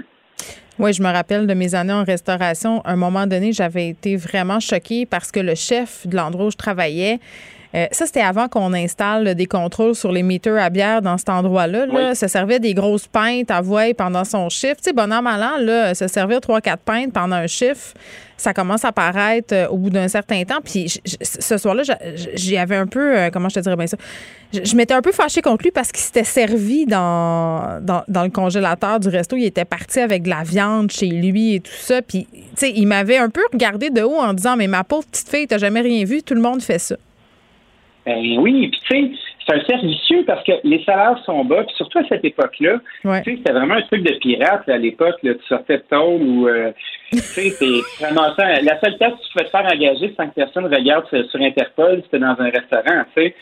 Fait tu fais comme bon, OK, les mœurs sont changées, ceci dit, dès que tu te mets à moins bien payer les gens, ou tu commences à être très exigeant ou casser l'espèce de contrat moral que tu as avec leur horaire, puis dire ben oui, rentre une autre journée, une autre journée, ben les gens ils disent ben tant qu'à faire, Christy, je le mérite. C'est ça. ça. marche avec les pains, ça marche avec les liqueurs, ça marche avec le pain, ça marche avec les livres de beurre dans ton sac, ça marche avec le papier de toilette. Ils finissent par se dire, ben Christy, si t'es pour pas me payer, ben moi je vais me payer tout seul. C'est ça qui est super dangereux. Puis dès que t'as pas de confort, ça se fait comme ça. Hmm. tu sais, qui peut les blâmer? Tu as 37 ans, là, t'es même pas payé 15 de l'heure, euh, tu sors les vidanges, tu travailles à Noël, tu sais. Mm. C'est vraiment triste. Fait que tu fais comme, on, peut-on installer des conditions plus gagnantes? Puis quand tu vois la grosse vedette qui est là, qui débarque avec sa Maserati, puis qui parle même pas au plongeur, puis qui dit pas bonjour à personne, puis je dis pas que c'est le cas tout le temps, mais tu sais, il y a souvent une game de casque là-dedans. Puis ça, ça fait des grosses frustrations, puis ça t'expose mm. de se faire voler. Oui, mais il y, a des, y a des vedettes qui deviennent véritablement restaurateurs. Là, tu parlais de Guy Lepage, euh, Chantal Fontaine ben qui faisait bien les choses. Il y, a, des, y a des scénarios où ça se passe bien. Le Rémi-Pierre Paquin aussi, euh, un bar maintenant, ça a l'air de bien se passer. Il y a les deux ben mains dedans. Euh, c'est pas seulement un figurant. sais moi, je, je pense dans, les années 2000, Mitsu Pizza Delic, c'était comme une association où je sais pas, c'était ouvert des restaurants. Ça, ça se passe pas toujours bien. Il y a des vedettes qui font faillite avec ça leurs établissements font faillite? Ben oui, parce que c'est un gros trou. Tu sais, euh, les revenus de représentation publique, à moins que tu aies euh, une récurrence, comme une émission de radio, là, tu sais, toi, tu ta quotidienne, ça va bien, mhm. euh, tu peux prévoir une saison. Ben, tu sais, quelqu'un qui pogne trois, quatre gros vols, qui pogne de la pub, puis à un moment donné, tout s'arrête, ben, tu peux pas te baser sur tes revenus de, de représentation médiatique pour être capable de, de, remplir un trou à argent que tu creuses avec un restaurant moribond. Tu sais. Euh, la restauration, c'est un métier. C'est un métier qui est excessivement difficile puis qui demande de la rigueur. Puis écoutez, je peux vous le dire en personne. moi, j'en ai trois en ce moment. Puis j'ai été faire un tour des trois aujourd'hui. J'ai un tablier, je suis dans une cave à vin, j'ai les mains pleines de farine. je vais faire un tournage après. Puis tu sais, c'est quoi? Il euh, n'y a personne d'autre qui va la faire la job à ma place. Là. Puis si tu pars pas avec cet état d'esprit-là, ça va être une catastrophe. Ben c'est ça, mais moi j'ai l'impression a certaines vedettes qui se lancent là-dedans en disant ça va se runner tout seul cette affaire-là, puis je vais faire de l'argent, puis j'aurai rien à faire. Ben oui, c'est facile, hein. T'as rien qu'à mettre des assiettes devant le monde, je vais inviter mes amis, tous mes amis vont venir. Mais une affaire qu'il faut jamais oublier aussi, puis qui est assez euh, qui est assez déchirante, c'est que quand tu es dans une caste, puis que tu t'ouvres un restaurant, ben dès, dès que tu es du côté du service, puis tu commences à, couper du staff, puis à faire la vaisselle toi-même, puis euh, à commencer à servir aux tables, puis à être obligé de remplacer des chiffres, ben tu deviens du petit personnel. Puis tes amis riches là, qui voulaient venir te visiter puis te trouver bien cool, ben là, ils sont un peu gênés, puis tu les rends mal à l'aise, puis là, tu leur demandes de venir, puis là, tu les fais payer, puis là, ils s'attendent à se faire graisser. C'est jamais une bonne idée. La restauration, là aussi, c'est bien important de faire un mur entre tes clients et toi. Parce qu'il faut jamais oublier que quand tu es restaurateur, tu es de service. Tu es là pour prendre soin des gens. Les gens te payent pour que tu les serves. Puis si tu n'es pas capable de te mettre ça dans la tête et que tu as oublié ce rôle-là, ben, tu n'auras pas de succès. Moi, je suis super à l'aise avec l'idée que quand tu viens chez nous, c'est toi mon boss. C'est toi qui viens, c'est toi qui dépenses ton argent, tu as choisi ma maison. Je suis à ton service. Je suis pas servile, je suis pas niaiseux. Si on a tendance. Mais, c'est ça, mais. Christy, je suis là pour toi. Euh, tu me fais pas une c'est toi qui me fais une faveur de venir chez nous. Je te fais pas une faveur de, de t'asseoir dans mon resto, là. Ben, alors que les vedettes sont peut-être habituées à l'inverse. Donc, c'est, ben ça peut être difficile. Hier, j'étais allée dans une terrasse, dans une. J'étais pas dedans, j'étais sûre. j'étais sur la terrasse, ben sur Montréal. Tout a bien été, Dani. J'ai fait la file un petit 30 minutes. Ben écoute, sais-tu qu'est-ce qui est le fun avec la file? C'est que ça jase. Puis que les gens, là, tu retrouves du monde que tu n'as pas vu depuis longtemps. C'est vrai, mais il y avait un moton euh, sur le coin. Oui, mais il n'y avait pas de masque puis un moton. Puis à un moment donné, j'ai dit, hey, je suis pas sûre que c'est safe cette histoire-là. Mais finalement, euh, je, me suis, je me suis ressaisie. Tout a bien été. J'ai bien mangé, j'ai bien vu. Euh, et j'ai bien bu aussi parce qu'on a vu. On a bu, on a vu. Puis j'ose pas dire que j'ai vaincu parce que ce matin, j'avais un petit mal de tête. Dani, merci. À demain. À demain. Pour une écoute en tout temps, ce commentaire de Danny Saint-Pierre est maintenant disponible dans la section balado de l'application et du site cube.radio, tout comme sa série balado L'Addition, un magazine sur la consommation et l'entrepreneuriat. Cube Radio.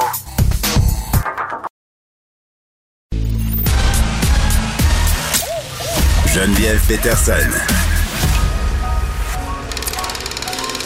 Elle réécrit le scénario de l'actualité tous les jours.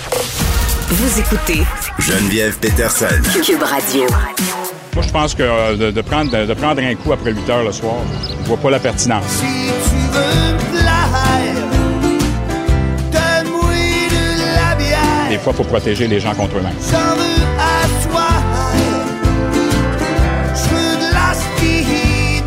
Le maire Coder ferait en sorte qu'après 8 heures, il n'y en aurait pas de boisson. C'est le fun, Léa. C'est le retour à la grande noirceur si on vote pour Denis Coderre.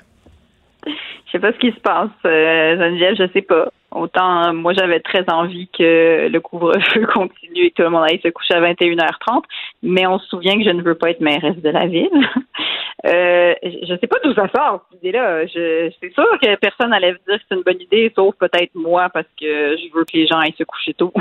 Oui, ben en même temps, euh, je trouve ça assez ironique. Bon, un, euh, de l'entendre dire, M. Coder, que de boire passer 8 heures, ça n'a pas rapport j'ai envie de te dire que celui qui n'a jamais euh, hein, texté que celui qui n'a jamais texté au volant lui jette la première pierre là, parce que je pense que la majorité des soupers se passent après 20 heures puis bon on, pense à l'alcool dans les parcs là, euh, évidemment mais quand même je trouve ça assez condescendant merci de dire en plus qu'il faut protéger les gens contre eux-mêmes je veux dire on n'est pas des enfants de 3 ans là. Mais non, mais puis c'est 20 heures. Euh, je veux dire, si on interdit aux gens de boire après 20 heures, les Français sont même pas à table à 20 heures. Donc tout le plateau va mourir, premièrement. Euh, deuxièmement, euh, si on revient sur l'affaire de texto volant, là, je sais que tu disais à la blague, mais quelle occasion ratée quelque part, avec tout le respect que j'ai pour M. Coder, tout le quelle occasion ratée de, de dire à quel point c'est difficile de ne pas prendre son téléphone au volant. Ok, Puis c'est un peu ce que la mairesse a fait quand elle a dit Je m'excuse, il y, a, il y a plein de mesures. Quand elle s'est trompée sur les mesures de sur les terrasses, là, je veux dire, tout ça était très nouveau pour tout le monde. C'est normal qu'on se trompe. Là. Je veux dire, on a passé l'année à changer les mesures. Fait quelle occasion ratée de dire texter au volant. Sincèrement, là, si vous conduisez, vous remarquez que systématiquement, il y a genre 75% de la population qui prend son téléphone au feu rouge. C'est, flagrant, là. Et on le sait tous à quel point c'est interdit. Et si tu te fais pincer, t'es vraiment, vraiment dans le trou. On le fait tout pareil, aux lumières. Tout le monde le fait, OK? Et je m'inclus là-dedans. Je suis pas capable. Des fois, je le fais sans m'en rendre compte. C'est un problème, OK? Et je conduis rarement et sincèrement, j'essaie de toutes mes forces de ne jamais faire ça. Mais le téléphone est rendu tellement intégré et imprégné dans notre vie. On est toujours en train de répondre à un courriel, toujours en train de répondre à un messenger. Je veux dire, ça fait tellement partie de notre vie que c'est pas vrai que les gens ne textent pas au volant, OK? Et c'est tellement dangereux. J'habite sur une rue où est-ce que je, je m'assois sur mon perron comme une vieille madame qui boit pas après 20 heures et je regarde les gens passer dans leur char et tout le monde a son cellulaire dans les mains. Sincèrement, je n'exagère pas. Oui, puis les nouveaux dispositifs, moi, dans ma voiture, j'ai un ordinateur de bord là, où je peux voir, euh, parce que j'ai un CarPlay, là, je peux voir mes textos et tout ça. Euh, c'est pas parce que tu tiens pas ton téléphone dans tes mains que c'est pas dangereux. Là. Si mon attention est absorbée par le texto euh, que je suis en train d'écouter ou, de, ou d'envoyer à, l'aide de cette affaire-là, c'est pas mieux. Là. mais si on revient à Coder, Léa, c'est parce qu'on s'entend qu'il est revenu en politique en nous parlant du nouveau Coder. Là, euh, moi, ce que je vois depuis quelques jours, c'est le naturel qui revient au, galop. On a, euh, à mon sens, puis je, m'en fous s'il m'entend, on a un mensonge, parce que je pense vraiment que c'en est un. Euh, par rapport au texto au volant. On a quelqu'un qui nous dit que boire après 20 heures, euh, c'est quasiment désaxé. On a quelqu'un qui est en train de nous dire qu'il faut protéger la population contre elle-même, donc infantiliser la population. Puis on a surtout quelqu'un qui, qui essayait de nous présenter une version remasterisée de lui-même. Denis, là, c'est pas parce que tu t'es acheté des nouvelles lunettes que tu es rendu cool. Là. Il voulait aller chercher le vote des jeunes. Je pense qu'avec cette affirmation-là, qui est vraiment pas de bonne loi, à mon sens, il vient de se mettre tous les jeunes montréalais à dos. Mais euh, puis c'est bizarre, il y a un contexte que je comprends pas? Mais c'est la ville de Québec. Il a voulu Régis a dit qu'à Québec parce qu'il s'est passé euh, un bordel là, au, parc, euh, je me ah, rappelle plus du nom, à Québec. À Victoria, le parc Exactement, le parc Victoria où on a laissé ça quasiment à feu et à sang. Là. Donc Régis a agi puis a dit bon ben l'alcool après 20 heures ça va être fini. Ce qui est à mon sens aussi une errance majeure. Là, c'est dégueulasse. on parlait de dictature sanitaire puis je trouvais ça vraiment abusif. Là. La dictature des parcs par exemple, ça je pense qu'on peut dire que ça n'a aucun rapport d'empêcher les gens de boire. Qu'est-ce qu'ils ils vont aller boire ailleurs, le monde, à un moment donné. Puis les gens qui n'ont pas de place pour se réunir, euh, je vous rappelle qu'on peut pas encore aller dans les maisons à Montréal. Euh, qu'est-ce que vous pensez qu'il va se passer? Ils vont le faire quand même. Donc vraiment, je trouve qu'il a raté tellement une belle occasion de reprendre la balle au bon, de dire un peu à la manière de Valérie Plante qu'on ferait pas ça à Montréal, mais qu'il faudrait se comporter comme du monde, là, pas comme des gens pas éduqués. Ben c'est ça, c'est ça, c'est que puis aussi il y en a des règles pour les parcs. Tu sais, euh, normalement, euh, normalement il faut que tu manges, si tu bois. Euh, aussi les parcs ferment à 11 heures. tu sais, il y en a, il y en a déjà des règles. Maintenant, je, tu sais, je comprends qu'il y a un débordement en ce moment parce que comme tu dis, il y a il n'y a pas d'alternative. Donc, c'est sûr que les Montréalais se réunissent largement dans les parcs, puis c'est là qu'on retrouve notre joie de vivre, et Dieu sait qu'on en a besoin. Mais il y a un débordement. Je veux dire, je le vois dans mon quartier, le parc est à pleine, pleine capacité. Ben puis c'est rendu qu'il y a des sets de DJ dans le parc Laurier. Là, je veux dire, c'est vrai. Il y a, quelqu'un qui m'a dit que ça, ça, ça, devenait de plus en plus le beach club, cette affaire-là. Puis au début, j'étais comme, bah, tu sais, moi, le samedi et le dimanche, je fais juste me dire que le parc n'est pas à moi. Là. Il est aux gens qui ont plus comme 20, 25 ans, puis qui, en font vraiment quelque chose de social, tu sais. Mais j'avoue que je suis allée dans les modules avec ma fille l'autre fois, puis le gros boom-boom d'un, d'un set de DJ j'avais un peu envie de passer en mode là là les amis il va falloir faire quelque chose ben oui puis les gens, les gens s'installent euh, comme dans leur salon, quasiment avec des divans, des barbecues. Tu sais, je trouve ça tout le temps super créatif, mais je trouve les gens vraiment motivés. Mais bon, euh, cette nouvelle euh, stratégie de Denis Coderre, à mon sens, va lui nuire grandement. Ben, moi, je suis absolument certaine que c'est la mauvaise stratégie.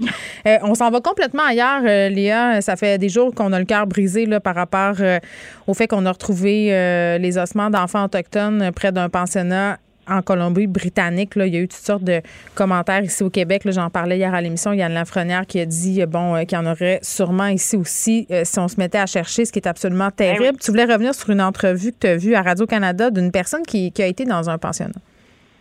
Oui, parce que je trouve ça super important qu'on n'arrête juste pas d'en parler. Parce que, tu sais, souvent, il arrive ce genre de, mm. choses. Ça, choque la mémoire collective. Mais je, veux juste, je veux juste qu'on prenne plusieurs moments, plusieurs semaines, s'il faut, je ne sais pas combien de temps ça va prendre, mais juste pour essayer de changer la perception qu'on a de notre histoire, parce que c'est pas vrai qu'on nous l'enseigne tant que ça. Tu sais, quand j'ai vu le, le, témoignage de ce monsieur-là, Céline Galipo, hier, euh, j'avais vraiment spontanément envie qu'on le montre dans les écoles parce qu'il a ben tellement bien détaillé que c'était de vivre cette époque-là. Je pense qu'il est allé de 1955 à 65. Non, non, attends, là. Euh, euh, oui, cet homme-là, oui, mais j'ai envie de dire, parce que quand on parle de pensionnat autochtone, on a l'impression que c'est quelque chose des colonies, mais pas pantoute. Là. Le dernier, c'était en 1991 qui a fermé à Robertval. Exact, exact, exact. Non, mais ça, ça a duré très, très longtemps, mais lui, quand il est allé, c'était il est allé à cette, à cette époque-là, donc il, il, est complètement vivant pour nous le raconter. Puis, puis c'est juste qu'il expliquait tellement bien euh, le traumatisme et à quel point ça avait influencé et tellement de choses dans sa vie par la suite parce qu'il était habité d'une haine qui faisait que euh, tu finis par avoir une rage, la souffrance est trop grande, l'injustice est trop grande. Alors c'est sûr que ça va teinter toutes les décisions que tu vas prendre dans ta vie, ça va teinter tout le reste. Puis c'est une injustice tellement immense. Puis aussi, il parlait de la haine qu'il avait envers ses propres parents, parce que ça, c'est arrivé énormément dans les abus qu'il y a eu par l'Église. Euh, et évidemment, là, on parle des, de, de, ce génocide d'Autochtones, puis il y a, mais il y a aussi il y a beaucoup de gens qui ont vécu ça dans leur enfance aussi, qui ne sont pas autochtones, des gens qui ont été sous le joug de l'Église et qui souvent avaient des parents qui ne les croyaient pas parce que c'était tellement des gens qui étaient dans une position où ils représentaient Dieu, l'Église, la morale, que jamais on pouvait croire que des enfants se feraient abuser par des figures d'autorité religieuse. Et ce monsieur, il racontait ça aussi, cette espèce d'effet de ne pas être cru. Puis ce que j'ai trouvé aussi qui était un, bon message, c'est que euh, à la fin de l'entrevue, il s'est fait demander mais est-ce que vous croyez à la est-ce que vous croyez qu'on peut quelque part euh, réhabiliter tout ça? Est-ce qu'on peut avoir une réconciliation? Puis lui, il disait, au-delà d'une réconciliation puis d'une reconnaissance de cette souffrance, faut changer l'image, la perception qu'on a des Autochtones. Il veut changer l'histoire, parce que c'est pas juste, puis c'est vrai que le racisme systémique, c'est aussi comment on dépeint les gens. Ben, t'as raison. dépeint de la même manière. Hier, je me posais la question est-ce qu'on va enseigner ça dans nos beaux livres d'histoire? Parce qu'on a bien beau avoir une version remasterisée de l'histoire euh, des Premières Nations au Québec puis au Canada. On est encore loin de la coupe aux lèvres. Puis, puis c'est pas le fun à faire, Léa. Est-ce qu'on va se le dire? C'est plate de se regarder dans le miroir, euh, puis il y, a une culpabilité historique qui est là, puis il y a des gens qui sont pas d'accord avec ça, qui disent qu'on devrait pas se sentir coupable pour des gestes qui ont été posés dans le passé. C'est pas de se sentir coupable au sens propre du terme, c'est de reconnaître qu'il y a eu des manquements, qu'il y a eu un génocide, parce qu'on a reconnu qu'il y avait un génocide culturel, mais c'est un génocide au sens humain du terme, un génocide de race, puis c'est ça qu'on a essayé de faire ici au Québec, puis on a tendance à balayer ça sous le tapis parce qu'on dit on n'est plus comme ça aujourd'hui, mais de dire que ça s'est passé, ça veut pas dire qu'on est aujourd'hui comme ça, puis qu'on est à 100% un peuple raciste. Je pense qu'on mélange beaucoup d'affaires dans ce débat-là. là ben c'est sûr. Et puis comme tu as dit, c'est que ça vient avec évidemment un inconfort. Ça vient Bien avec sûr. Il faut le regarder en pleine face, cet inconfort-là. Ben, c'est ça.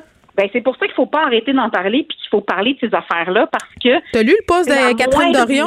Est-ce que tu as lu hein? la, Catherine Dorion, elle a fait un post sur Facebook euh, sur les, les, pensionnats autochtones puis elle parlait notamment euh, de pas oublier puis du fait que ça faisait mal d'en parler mais que c'est un devoir de s'en souvenir puis de, de, le reconnaître. Euh, allez le lire si vous ne l'avez pas lu, le, le, le post de Catherine Dorion. Il est très, très pertinent à ce sujet-là.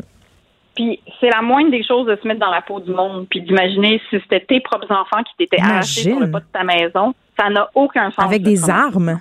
ça n'a aucun sens. L'Église catholique va-tu faire une sortie? Parce que je veux bien croire qu'ils essaient de se racheter concernant les agressions sexuelles, mais ils ont des, une méchante pente à remonter concernant les pensionnats autochtones qui, qui géraient. Hein? Parce que c'est quand même ben ça. Là. Ben oui, avec, avec la complicité des gouvernements puis du gouvernement britannique. C'est sûr, c'est sûr, c'est dégueulasse. Quand j'entends Justin Trudeau dire que regardez s'il y a d'autres euh, charniers comme celui qu'on a découvert en Colombie-Britannique, de dire que c'est une possibilité. Moi, je pense pas que c'est une possibilité, c'est une nécessité. Ces gens-là ont le droit d'avoir des réponses. Ce sont des enfants qui n'ont jamais été retrouvés, qui ont visiblement pas été recensés. Puis il y a des familles encore vivantes qui pourraient avoir des réponses, qui pourraient constituer un début de guérison. Moi, c'est ce que je pense. Ben oui. Léa, merci beaucoup. Merci à toi, Geneviève. À bientôt. À la prochaine. Geneviève Peterson, la déesse de l'information. Vous écoutez Geneviève Peterson, Cube Radio reproche souvent au gouvernement Legault de gouverner par sondage. Rappelez-vous qu'est-ce qui s'est passé avec Noël? le gouvernement qui avait cédé à la pression populaire avait autorisé des rassemblements, était obligé de rétro-pédaler parce que la situation épidémiologique était trop préoccupante. Je suis avec Alexandre Moranville-Ouellet. Salut. On va se parler des balles parce que là, on est en train de reconsidérer. On se rappelle qu'on les avait interdits. On a dit ça se produira pas cette année, mais là, devant la levée de bouclier, puis aussi l'incohérence, en tout cas à mon sens, de cette décision-là, le euh, premier ministre n'a rien dit, mais il a dit qu'il était en train de regarder ça, ce qui est, ce qui est quand même annonciateur, selon moi. Euh, d'un rétro-pédalage. On va remettre la patate dans le tube, ben, selon moi. Ouais, ben disons que ça fait bien des mécontents. Puis c'est Dr. Horacio Arruda qui s'engage aujourd'hui. Il veut réévaluer la possibilité de permettre ou non des balles de finissant. Puis évidemment, là, il a dit qu'il comprenait la frustration, la colère des gens, qui est pas là pour écœurer la population, mais c'est cette décision-là, il la motive parce que la couverture vaccinale actuelle dans cette catégorie d'âge-là, des 12 à 17 ans, qui sont donc au secondaire, est trop basse pour l'instant, la couverture vaccinale là-dedans. Deux mots. Test rapide. On en a plein qui dorment sur les tablettes. Mais ça, ça fait longtemps. Hein? Il y a moyen de moyenner. Là. Pour de vrai, en ce moment, dans les, dans les sujets préoccupants, là, les endroits où on se regroupe, on pourrait fournir des tests rapides, que ce soit sur les terrasses, pour les restaurants, les cinémas.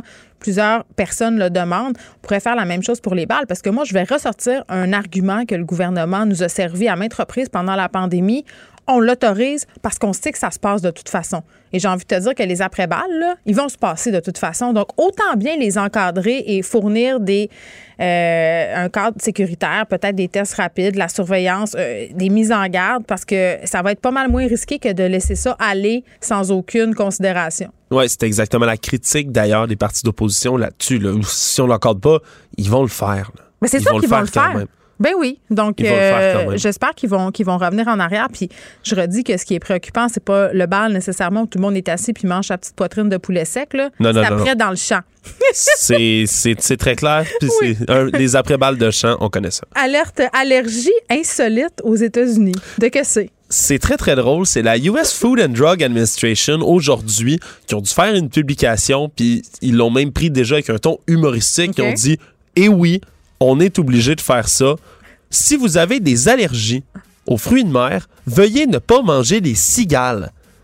Est-ce que tu as entendu, évidemment, ce qui est arrivé aux États-Unis en ce moment? Il y a l'énorme, ce qu'on appelle la Brood X. 17 ans, une énorme invasion de cigales qui traverse les États-Unis. C'est fascinant à voir. Pour d'autres, c'est effectivement les gens mangent des très, cigales. très ben, ça peut se manger. C'est plein de protéines. Il y en a qui font des recettes en chocolat avec ça, des cigales au chocolat, dans des bonbons, dans plein d'affaires. Mais il semblerait que, selon la Food and Drug Administration, il y ait un lien de parenté entre les crevettes les homards et les cigales. Fait que si vous êtes allergique, vous pourriez avoir des problèmes. J'ai toujours dit que les crevettes et les homards, c'était les insectes des mers. Euh, j'ai maintenant une certitude que c'est le cas. Alexandre Moranville-Ouellette, ah, ça m'écarte, je mangerai pas de crevettes à soi. T'écoutes dans quelques instants avec Mario Dumont. Merci à Frédéric Mocoll, Maud Boutet, Luc Fortin à la recherche, Sébastien Lapierre à la mise en onde. Merci à vous, les auditeurs. À demain. Cube Radio.